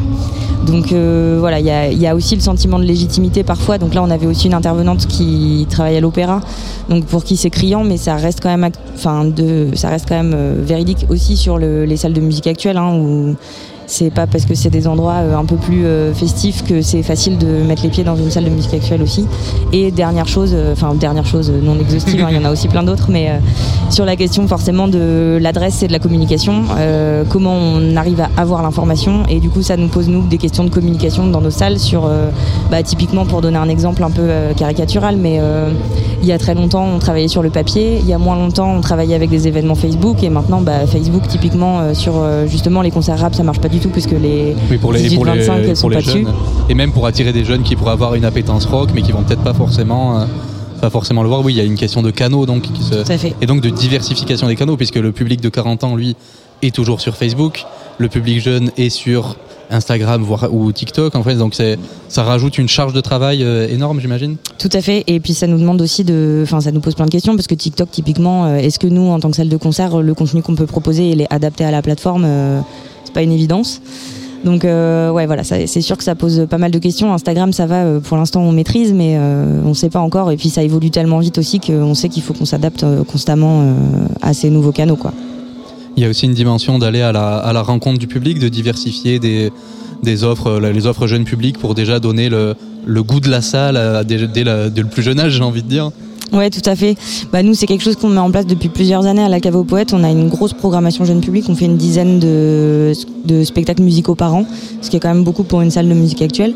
Donc, avec toujours une séance pour des scolaires, des groupes, euh, des centres sociaux, etc. Et une séance euh, plutôt tout public pour les familles. Et effectivement, c'est déjà un premier pas dans une salle, un premier pas, euh, enfin, une première oreille sur, sur les musiques actuelles. Après, c'est assez difficile d'évaluer si ça a des effets directs sur une fréquentation de salle quand on est plus grand, quand on est ado, quand on est euh, adulte. Mais néanmoins, euh, voilà, c'est quand même important de le faire, même si ça débouche pas de fait sur euh, des habitudes de concert par la suite. Et comment on fait pour faire se, se rencontrer, peut-être de se croiser des, des publics? Là, j'imagine que c'est encore un autre, un autre enjeu. Sur le, le- entre les le jeune public et le public plus adulte. C'est ça, ou un Ouais. public peut-être adolescent tardif, peut-être fin d'adolescence, autour de 18 ans, ce genre de choses, et Mm. public adulte.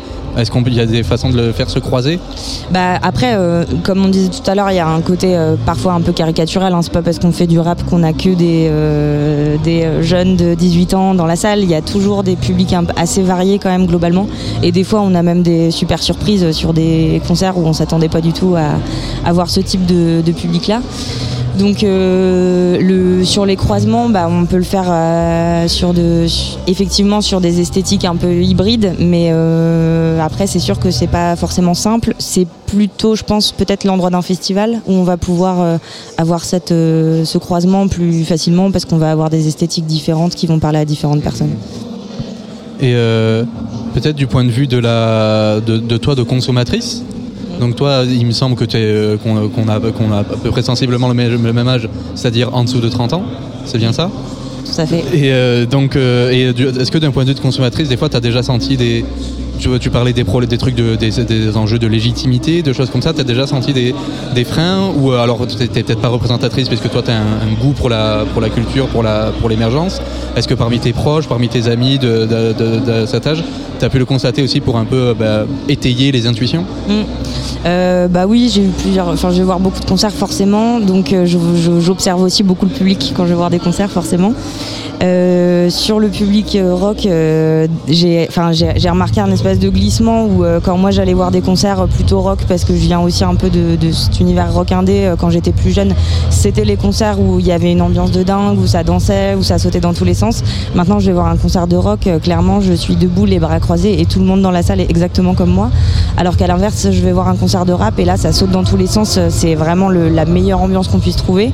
Et enfin, après, évidemment, pareil, je caricature, mais c'est des tendances que je peux observer aussi. Et par contre, je, je- ça m'est aussi déjà arrivé d'être à un concert de rap euh, plutôt au fond de la salle, et puis qu'il y ait une dame qui vient de me voir et qui me dise Ah, vous aussi, vous êtes les parents Et là, on se sent hyper vieux. Je suis là, euh, j'ai 26 ans, merci beaucoup. Et euh, peut-être peut-être dernière question sur le sur le voilà on- sur le sur le numérique on voit se développer les offres voilà on parle de métavers de choses comme ça est-ce que c'est vraiment euh, vraiment une solution pour euh, pour toucher d'autres publics ou pas Bah, nous, c'est quelque chose qu'on vit pas vraiment au quotidien. C'est plutôt des articles que je lis dans des magazines euh, en ayant à la fois un peu des sueurs froides et aussi euh, beaucoup de curiosité parce que forcément, ça, c'est hyper intriguant tout ce qui peut se passer. Mais nous, en tout cas, à notre échelle, pour l'instant, on le ressent pas trop. euh, mais effectivement, ça nous pose vachement de questions. Même, on accompagne pas mal d'artistes qui commencent à nous poser des questions sur les NFT. Enfin voilà, il y, a- il y a vraiment plein de, de questions qui se posent. Après, nous, à notre échelle, c'est pas euh, c'est pas encore un, un vrai enjeu où on a une sensation qu'il y a une vraie euh, concurrence. On n'a pas l'impression que ça prend la place des salles de concert, en tout cas pour l'instant, et j'espère que ça restera comme ça. Ok, bah merci beaucoup euh, Manon Chevalier d'être venu répondre à nos questions. Alors on va tout de suite écouter un groupe a qu'on a pas mal apprécié hier, hier soir. C'était Ada Oda, post-punk et pop italienne. On écoute tout de suite Un amore debole, un accent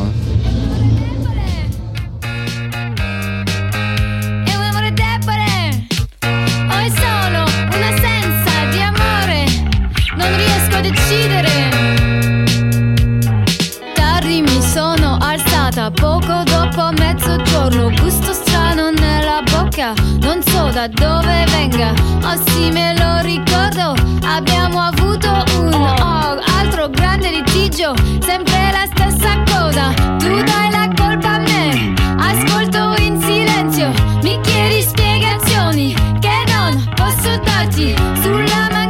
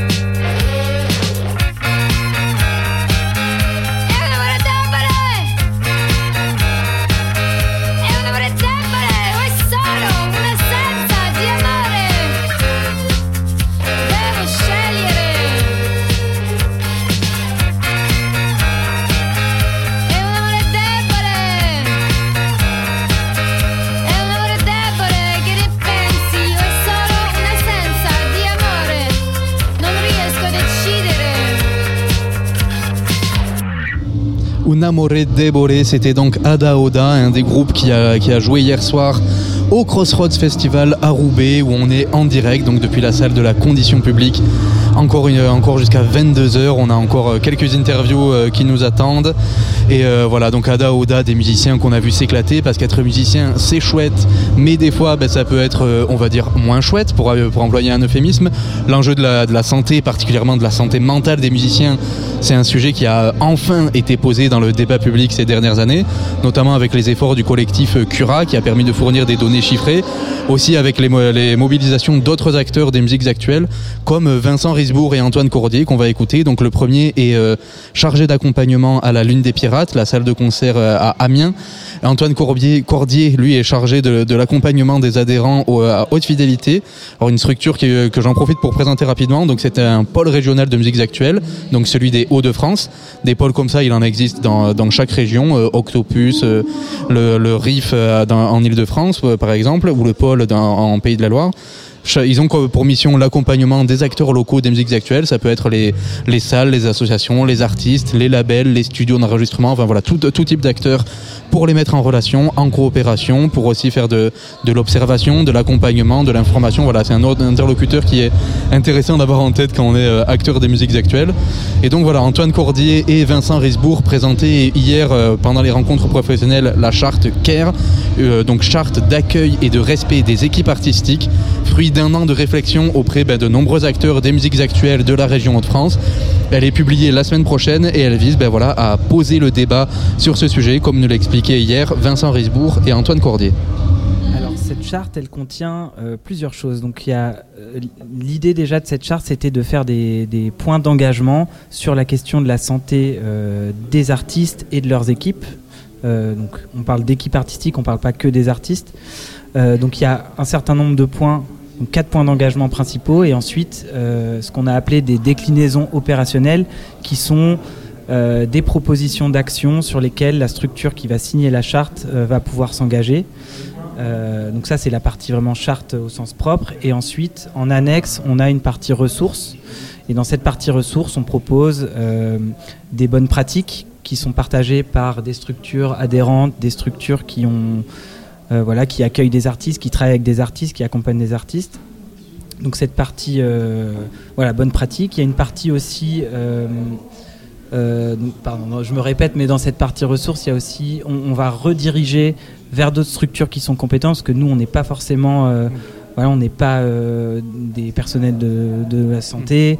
Euh, donc voilà, on va, on va rediriger vers des formations, euh, vers des annuaires de professionnels de la santé. Voilà, donc il y a vraiment cette partie engagement et proposition, et ensuite une partie ressources euh, avec, euh, voilà, on redirige euh, vers d'autres structures compétentes. Pour finir aussi, il, y a, il va y avoir des rappels à la loi, parce qu'en fait, la- les lois existent, le code du travail existe, et euh, un- ça nous semblait très intéressant et très important de, de aussi de, de- de rappeler qu'on est dans un contexte de travail, justement, un contexte législatif, même si ce contexte législatif est poreux pour les artistes avec qui on travaille, qui sont donc la plupart du temps des intermittents, selon les structures qui vont, qui vont euh, euh, arriver d'une manière très ponctuelle sur une date ou sur un enregistrement en studio ou sur un travail peut-être en tour, etc. Donc ça nous semblait aussi important de rappeler justement ce contexte législatif qui existe. Euh, et si on le rappelle, c'est aussi pour se dire que justement il est poreux, justement il est perméable pour euh, cette particularité qu'on a de travailler avec des artistes sous le régime de l'intermittence. Et on aimerait à terme, bien plus tard, après ce travail de cette charte, euh, bah, justement être en mesure de peut-être resserrer le maillage législatif euh, de tout ceci, quoi, en fait. Donc là, ça s'adresse, ça, ça, ça vise à la défense des artistes, des équipes artistiques. Ça s'adresse à qui? Aux salles, aux organisateurs de spectacles ou c'est plus large que ça? Alors, euh, ça a été une grande question euh, qu'on s'est posée euh, quand on a rédigé la charte. L'idée, c'est de prendre en compte toutes les structures qui sont en situation d'accueillir des artistes, mais aussi de travailler avec des artistes. Donc, en premier lieu, on pense aux salles de concert, on pense aux studios, mais aussi aux boîtes de production, aux tourneurs qui travaillent avec des artistes, qui qui organisent des tournées. C'était un des gros enjeux qu'on avait justement de sortir du prisme uniquement de la diffusion des artistes, donc de sortir du prisme euh, salle, festival, et de prendre euh, en compte, disons, euh, tous les échelons de l'écosystème des musiques actuelles qui entourent l'artiste. Et euh, concrètement, dans la, dans la mise en œuvre, ça va être quoi? Ça va être donc de faire signer cette charte à ces acteurs-là que, vous venez de, que tu viens de décrire? Oui. Hmm. Alors, du, du coup, on, a, on, on nous a posé d'ailleurs la question euh, euh, sur la rencontre quand on l'a présentée.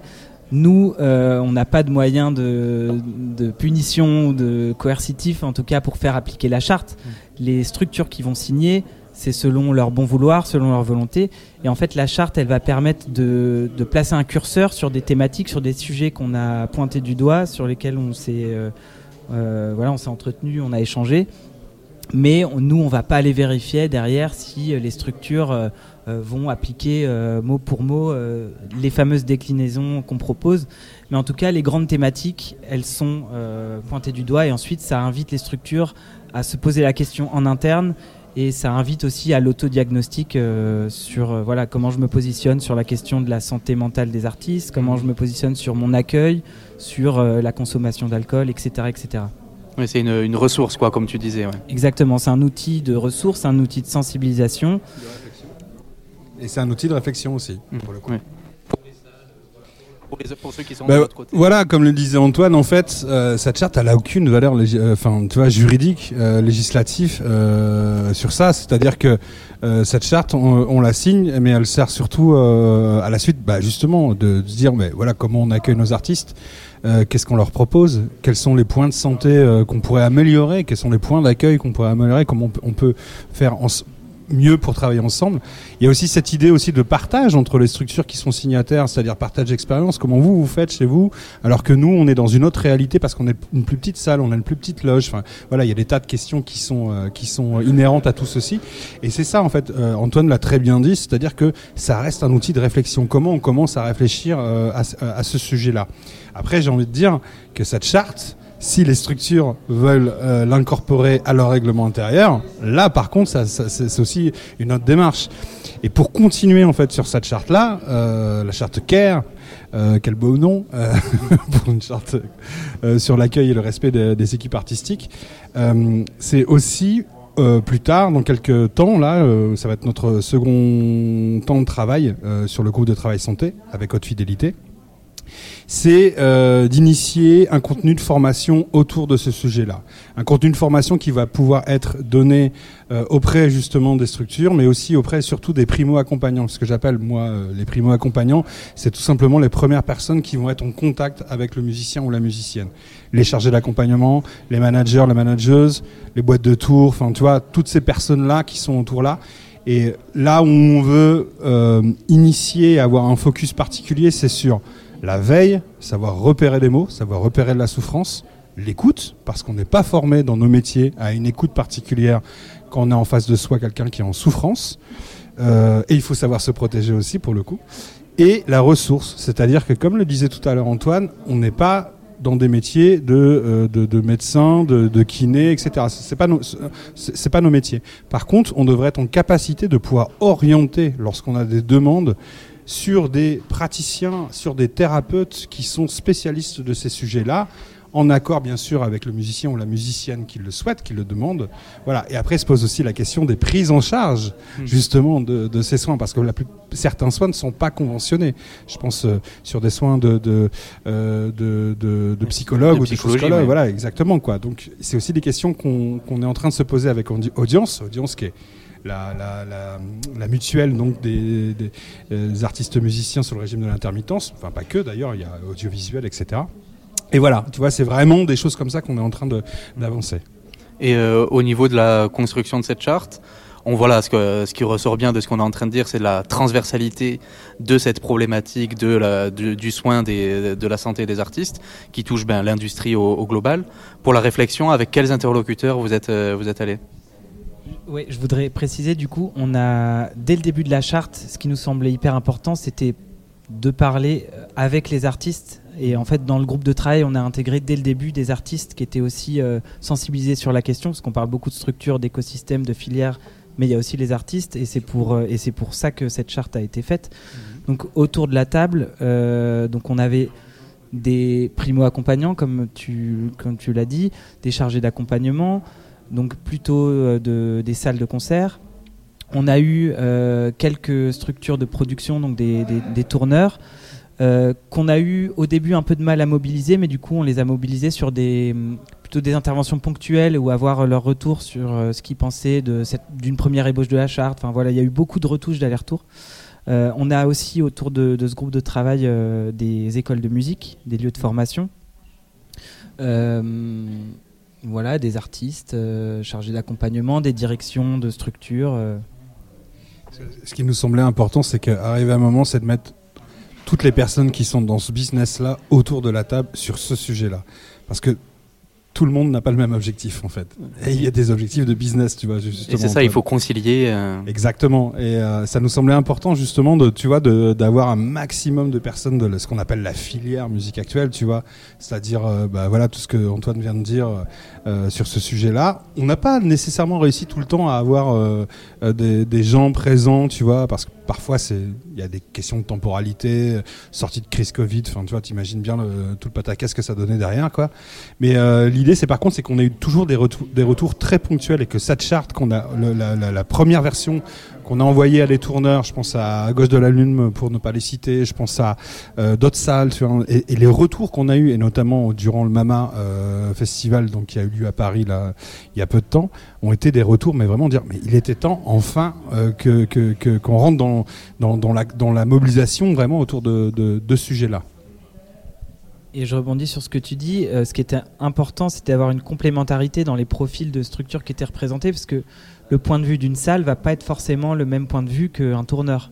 Et du coup, c'est là où euh, bah, on pensait avoir, euh, par exemple, à un moment une première ébauche de la charte sur des points très précis. On était euh, content d'avoir ce, truc-là. Et en fait, quand on questionne une structure qui est qui est tourneur ou quoi, qui vit d'autres réalités que ce que peut vivre une salle, qui me dit ah ouais mais attention là, c'est un idéal, c'est très bien euh, dans l'idée, mais après euh, comment on l'applique euh, clairement. Et du coup il a fallu remodeler à chaque fois, parfois à la virgule près, parfois à la voilà à la tournure près, au mot près. Donc voilà c'était vraiment un gros gros enjeu d'avoir une représentativité de, des différentes structures qui entourent l'activité artistique. Et, euh, et au niveau de la portée de la charte, parce que donc toi Vincent, tu es dans une salle à Amiens, toi Antoine, tu gères un pôle régional sur les Hauts-de-France. Il y, a une, une dimension plutôt régionale ou vous, avez envie d'apporter une dimension nationale à, cette charte? Alors, dans un premier temps, l'idée c'était de concentrer le travail à une échelle euh, régionale.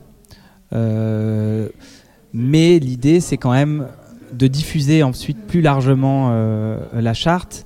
Mais euh, voilà, on avait en tête, alors, et même on parle d'échelle territoriale, mais on peut même parler d'échelle de, discipline artistique. Euh, je pense que dans les tournures qu'on a choisies, on se projetait aussi euh, le fait que cette charte, elle peut s'adresser à d'autres secteurs culturels, au spectacle vivant, au théâtre. Mais donc voilà, l'idée dans un premier temps, c'était quand même de, se, de rester focus sur cet aspect régional avec les gens qui sont motivés pour participer. Et ensuite, on verra comment faire vivre cette charte et comment la diffuser plus largement. Et donc ça sera l'objectif prochain de communiquer largement là-dessus et de fédérer euh, d'autres acteurs euh, qui sont euh, intéressés par cette thématique. Et d'ailleurs, on a déjà eu des retours. voilà, je pense à des structures à, Nantes, à Paris. Voilà, on. Donc voilà, l'idée c'est quand même que cette charte et ce projet aient de l'écho et résonnent dans un second temps à un niveau plus national. Et euh, dans la réflexion, il y avait aussi le, le collectif Cura qui était, euh, qui était impliqué. Donc Cura, c'est un collectif qui mêle... euh, donc Cura, c'est un collectif qui mêle journalistes, artistes et membres de, l'industrie musicale. Ça a permis aussi d'a- d'apporter cet éclairage national, vu que c'est un collectif qui se veut à l'échelle nationale.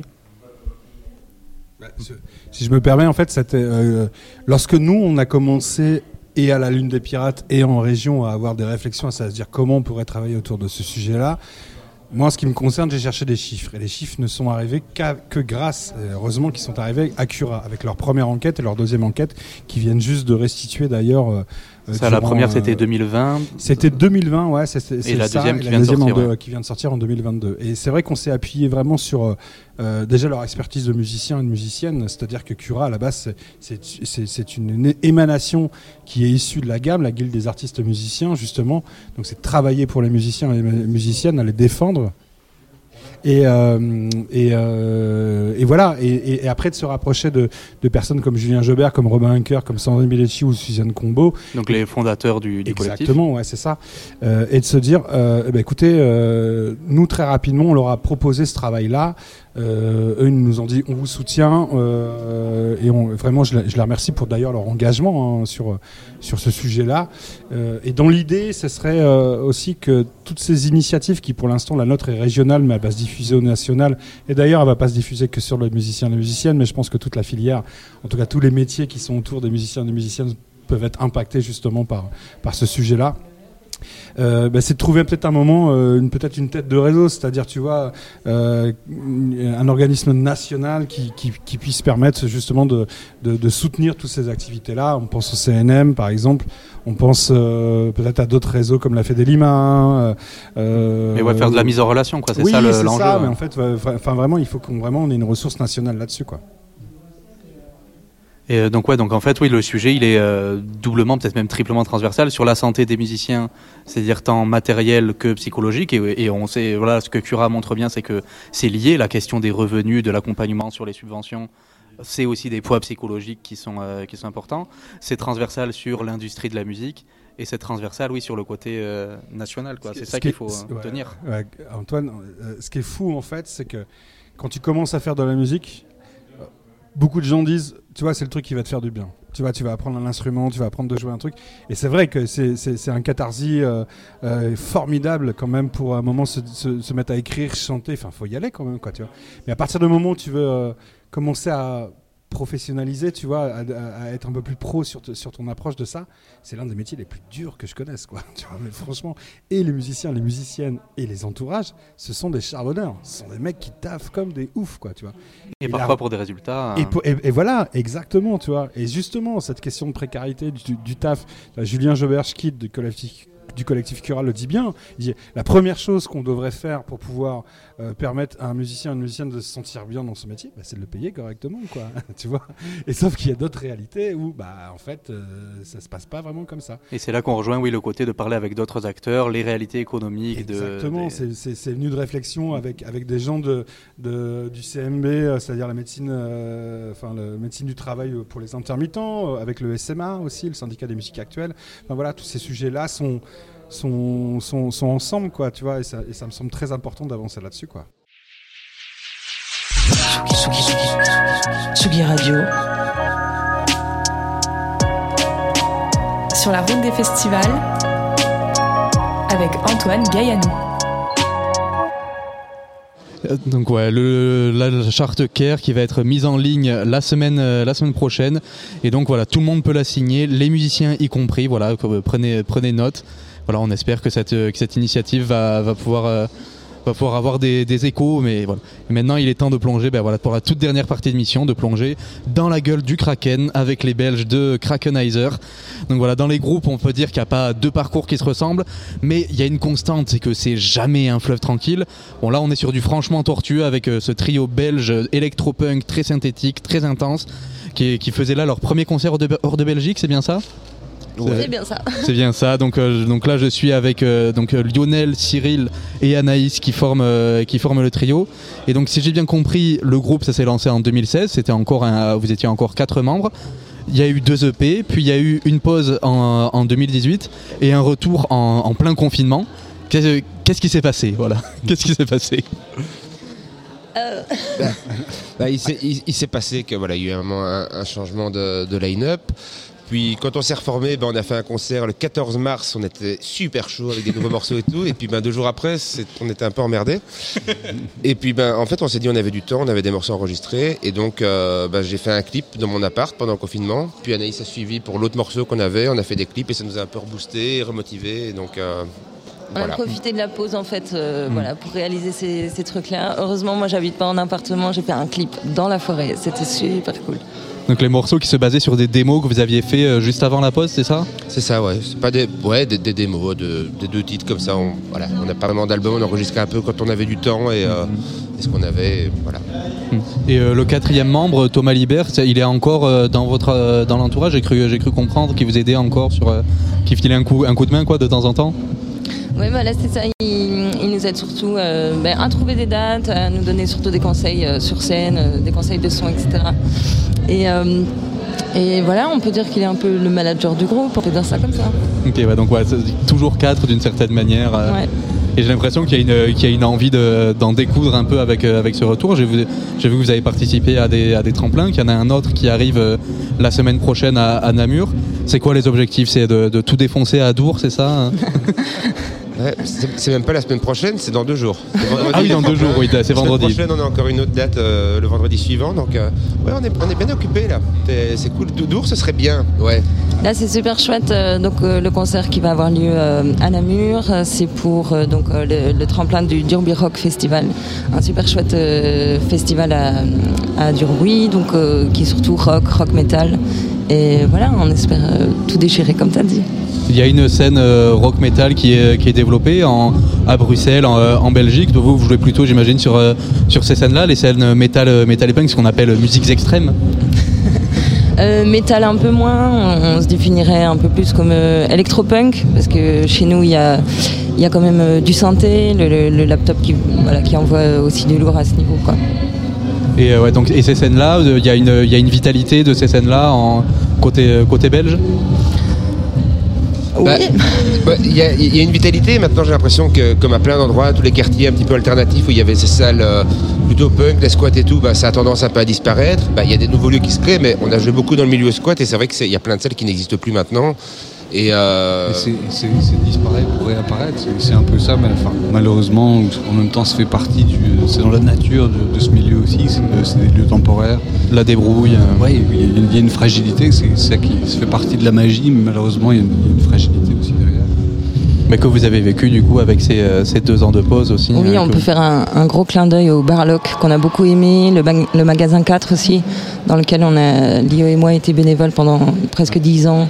Et voilà, c'est des super cool lieux à Bruxelles à découvrir. Quoi. J'ai vu que sur Facebook, ça vous faisait marrer quand dans, quand dans la programmation du festival, on vous définissait comme EBM. vous, euh, les- les- c'est- vous, qualifiez plutôt que ça comme ça d'électropunk. Donc le- Ça fait partie de nos influences, mais euh, en Belgique, il y, a une, il y a une grosse culture EBM, et je pense que les, les vrais puristes euh, riraient un peu en entendant ça. mais ça, ça fait partie de notre culture. oui. Et euh, là, donc il y, a- eu ces deux morceaux qui sont sortis là pendant le confinement. Donc c'était il y a, deux ans. Il y a quoi? Il y a des choses qui sont dans, dans les tuyaux là pour, euh, pour l'avenir? Ouais, on finit, euh, on finit l'EP qu'on a commencé en 2018. et euh, il va sortir, on espère, début de l'année prochaine. On a, on a un peu une réaction chimique à combustion lente comme ça. Nous, on, voilà, on- on prend, on prend notre temps, mais à la fin, c'est pas, ça sera très explosif à la fin, mais il faut, faut de la patience. En tout cas, on a, on a déjà, euh, excuse, je, je te coupe, on a déjà euh, réalisé un tournage avec euh, une quinzaine de nanas euh, qui ont crié les chœurs pour un morceau qui va arriver et ça va déchirer. Pour le coup, là, les chœurs, on voulait que ça ressemble un peu euh, aux, musiques, euh, aux musiques hardcore, Euh, voilà, scène hardcore, voilà. Ouais, avec des grands chœurs qui sont repris par une foule. euh, Ouais, qui crie bien et le point levé. Très bien, c'est ça, le- le- c'est ça l'ambiance un peu que vous voulez euh, pour les concerts, que ça lève le point. Carrément. que ça lance les tentacules. Que ça lève le tentacule, ouais, c'est ça. Ouais, ça, il y a- il y a, il y a ce, donc c'est ouais, ce truc-là de d'à la fois prendre votre temps, mais pour faire une musique au final qui va être euh, très intense, euh, très euh, très très sonore, très euh, très vivante. Oui, et puis c'est chouette parce que voilà, que ce soit à Francophonie ici, on se retrouve souvent aussi dans des, festivals où on a une programmation qui est justement pas forcément celle à laquelle on est habitué, qui, est moins, qui va être moins violente, comme c'est le cas ce soir. Et c'est chouette parce qu'on a un autre public qui nous connaît pas et qui découvre un, son auquel il est peut-être moins habitué. Nous, ça nous, ça nous fait plaisir d'avoir des, réactions positives de, personnes qui connaissent, d'un gens qui connaissent peut-être moins, donc euh, c'est stimulant. Il y a des envies d'explorer d'autres euh, d'autres registres. Donc là, il y a ce côté électropunk, il y a un côté un peu un peu donc euh, donc sur sur l'électronique. Il y a envie de, tu me parles d'hardcore un peu Anaïs. Il y a des envies ouais de vous de vous diversifier, de d'ajout- d'ajouter des tentacules. euh. Mais je dirais que le gros défi du groupe, ce serait que je chante en français, ce qui est peu habituel dans ce genre de musique. Et du coup, ben, de tenter de faire de la poésie sur un son qui est punk, avec euh, des paroles que l'on comprend. Euh, bah, sinon, on parle français, hein, mais voilà. Je pense que c'est le défi, euh, que ce soit un défi assumé. Quoi. D'ailleurs, toi, Anaïs, tu es toujours, toujours en robe sur la, sur sur, scène. C'est un truc que je trouve, que je que je trouve intriguant. On a plutôt l'habitude de vêtements euh, qui, qui serrent au corps pour pouvoir bouger, pour avoir la, la liberté, la liberté de mouvement. D'ailleurs, et tu ne te prives pas de, de beaucoup, de beaucoup danser, danser sur scène. Il y a quoi Il y a un, effet de contraste ou juste un effet de confort euh, que tu, que tu cherches? Confort surtout. Alors euh, j'ai beau avoir mis euh, la robe, je sais pas si tu as vu, mais j'ai Ouais, mis là, elle était- mes baskets Quechua, donc euh, voilà. C'est pas pour faire de la pub, mais le confort, tu l'as très bien dit. voilà. Très bien, ouais, pour, pour bouger, euh, pour, euh, pour se libérer. euh. Ouais, à fond. Peut-être qu'on passera au croc un jour, mais on n'en est pas encore là. le peignoir. euh. Voilà. Bon, après, euh, euh, en, en dehors du groupe, en fait, euh, mon métier c'est d'être interprète euh, danseuse. Donc euh, moi, je suis professeure de danse et je crois que ça fait partie d'un tout. C'est que sur scène, ben, il y a le chant et j'aime beaucoup danser aussi. Mm. Ouais, donc avoir un rapport au corps, quoi. C'est- Il y a un rapport très, très physique justement dans, dans Mais votre musique. Ça m'arrive des fois euh, de dire aux garçons bon ce soir je me ménage un peu parce que voilà et en fait Ouais. je n'arrive pas le, le son le son démarre et en fait c'est plus fort que moi J'a- j'adore danser j'adore chanter et voilà Ah bah surtout avec quelque chose qui fait une, une musique comme ça, oui, euh, je comprends qu'on puisse ne pas, ne pas pouvoir, euh, ne pas pouvoir s'empêcher. Euh, ben, bah, mais très bien, je pense qu'on va, qu'on va pouvoir, euh, qu'on va pouvoir s'arrêter là. Ça a été, ça a été très, très bref mais intense comme, euh, comme, la, comme la musique. Merci beaucoup d'être venu. Merci à vous. Voilà, et, euh, Merci bon, à bon, toi. euh, Un tout grand merci à bonne, bonne suite, bonne suite à vous. Voilà, on espère avoir de vos nouvelles bientôt. Avec plaisir. Salut, bonne soirée. Et on va Merci. partir avec, avec ben, un, de vos, un des morceaux récents, Mourir en groupe. Voilà, qu'on va, qu'on va lancer tout de suite sur Tsugi Radio.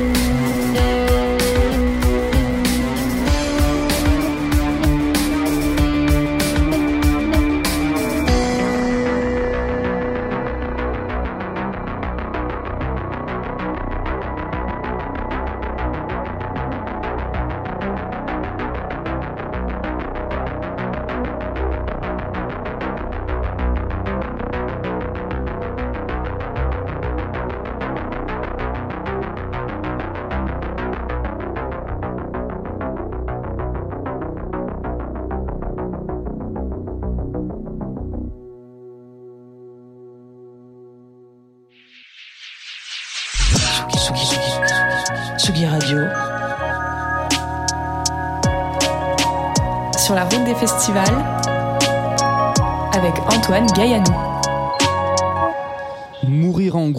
le titre de Krakenizer. On leur souhaite pas de mourir en groupe, on leur souhaite de, de durer le, plus longtemps possible malgré euh, toutes les difficultés euh, qui peuvent exister. Donc Krakenizer qui ont joué là euh, ce soir à Roubaix au Crossroads Festival où on est en direct pour encore voilà de quelques très brefs instants puisqu'on arrive à la, à la fin de cette émission. Roubaix, la condition publique qui nous ont qui nous ont accueillis, très bien accueillis, il faut le dire. On a été on a été très bien reçus, on a fait d'une une, une très chouette émission. On espère que, que ça vous a plu aussi. Donc une émission qui sera disponible en podcast bien sûr très rapidement sur euh, sur les plateformes, sur Ocha notamment, ce, genre ce genre de choses, sur Tsugi Radio. Vous pouvez suivre la- l'actualité. Vous pouvez suivre aussi Tsugi Radio demain qui fête ses 7 ans. Ça va être une beaucoup d'émissions. Ça commence dès 2h30 du matin pour ceux qui sont euh, qui sont noctambules et ça continue. Vous inquiétez pas toute la journée si vous préférez euh, dormir la nuit. Donc voilà, c'est un, un très gros un très gros programme qui, vous attend demain sur Tsugi Radio et encore plein de belles choses, plein de belles choses à venir. On va se quitter avec Bludge qui nous a fait un très beau set hier soir au, au Crossroads avec, euh, avec le titre, le titre Co. Ah, j'ai plus. Co-balade. Voilà, très bien. Merci, euh, merci à vous. On vous souhaite une bonne soirée et à bientôt.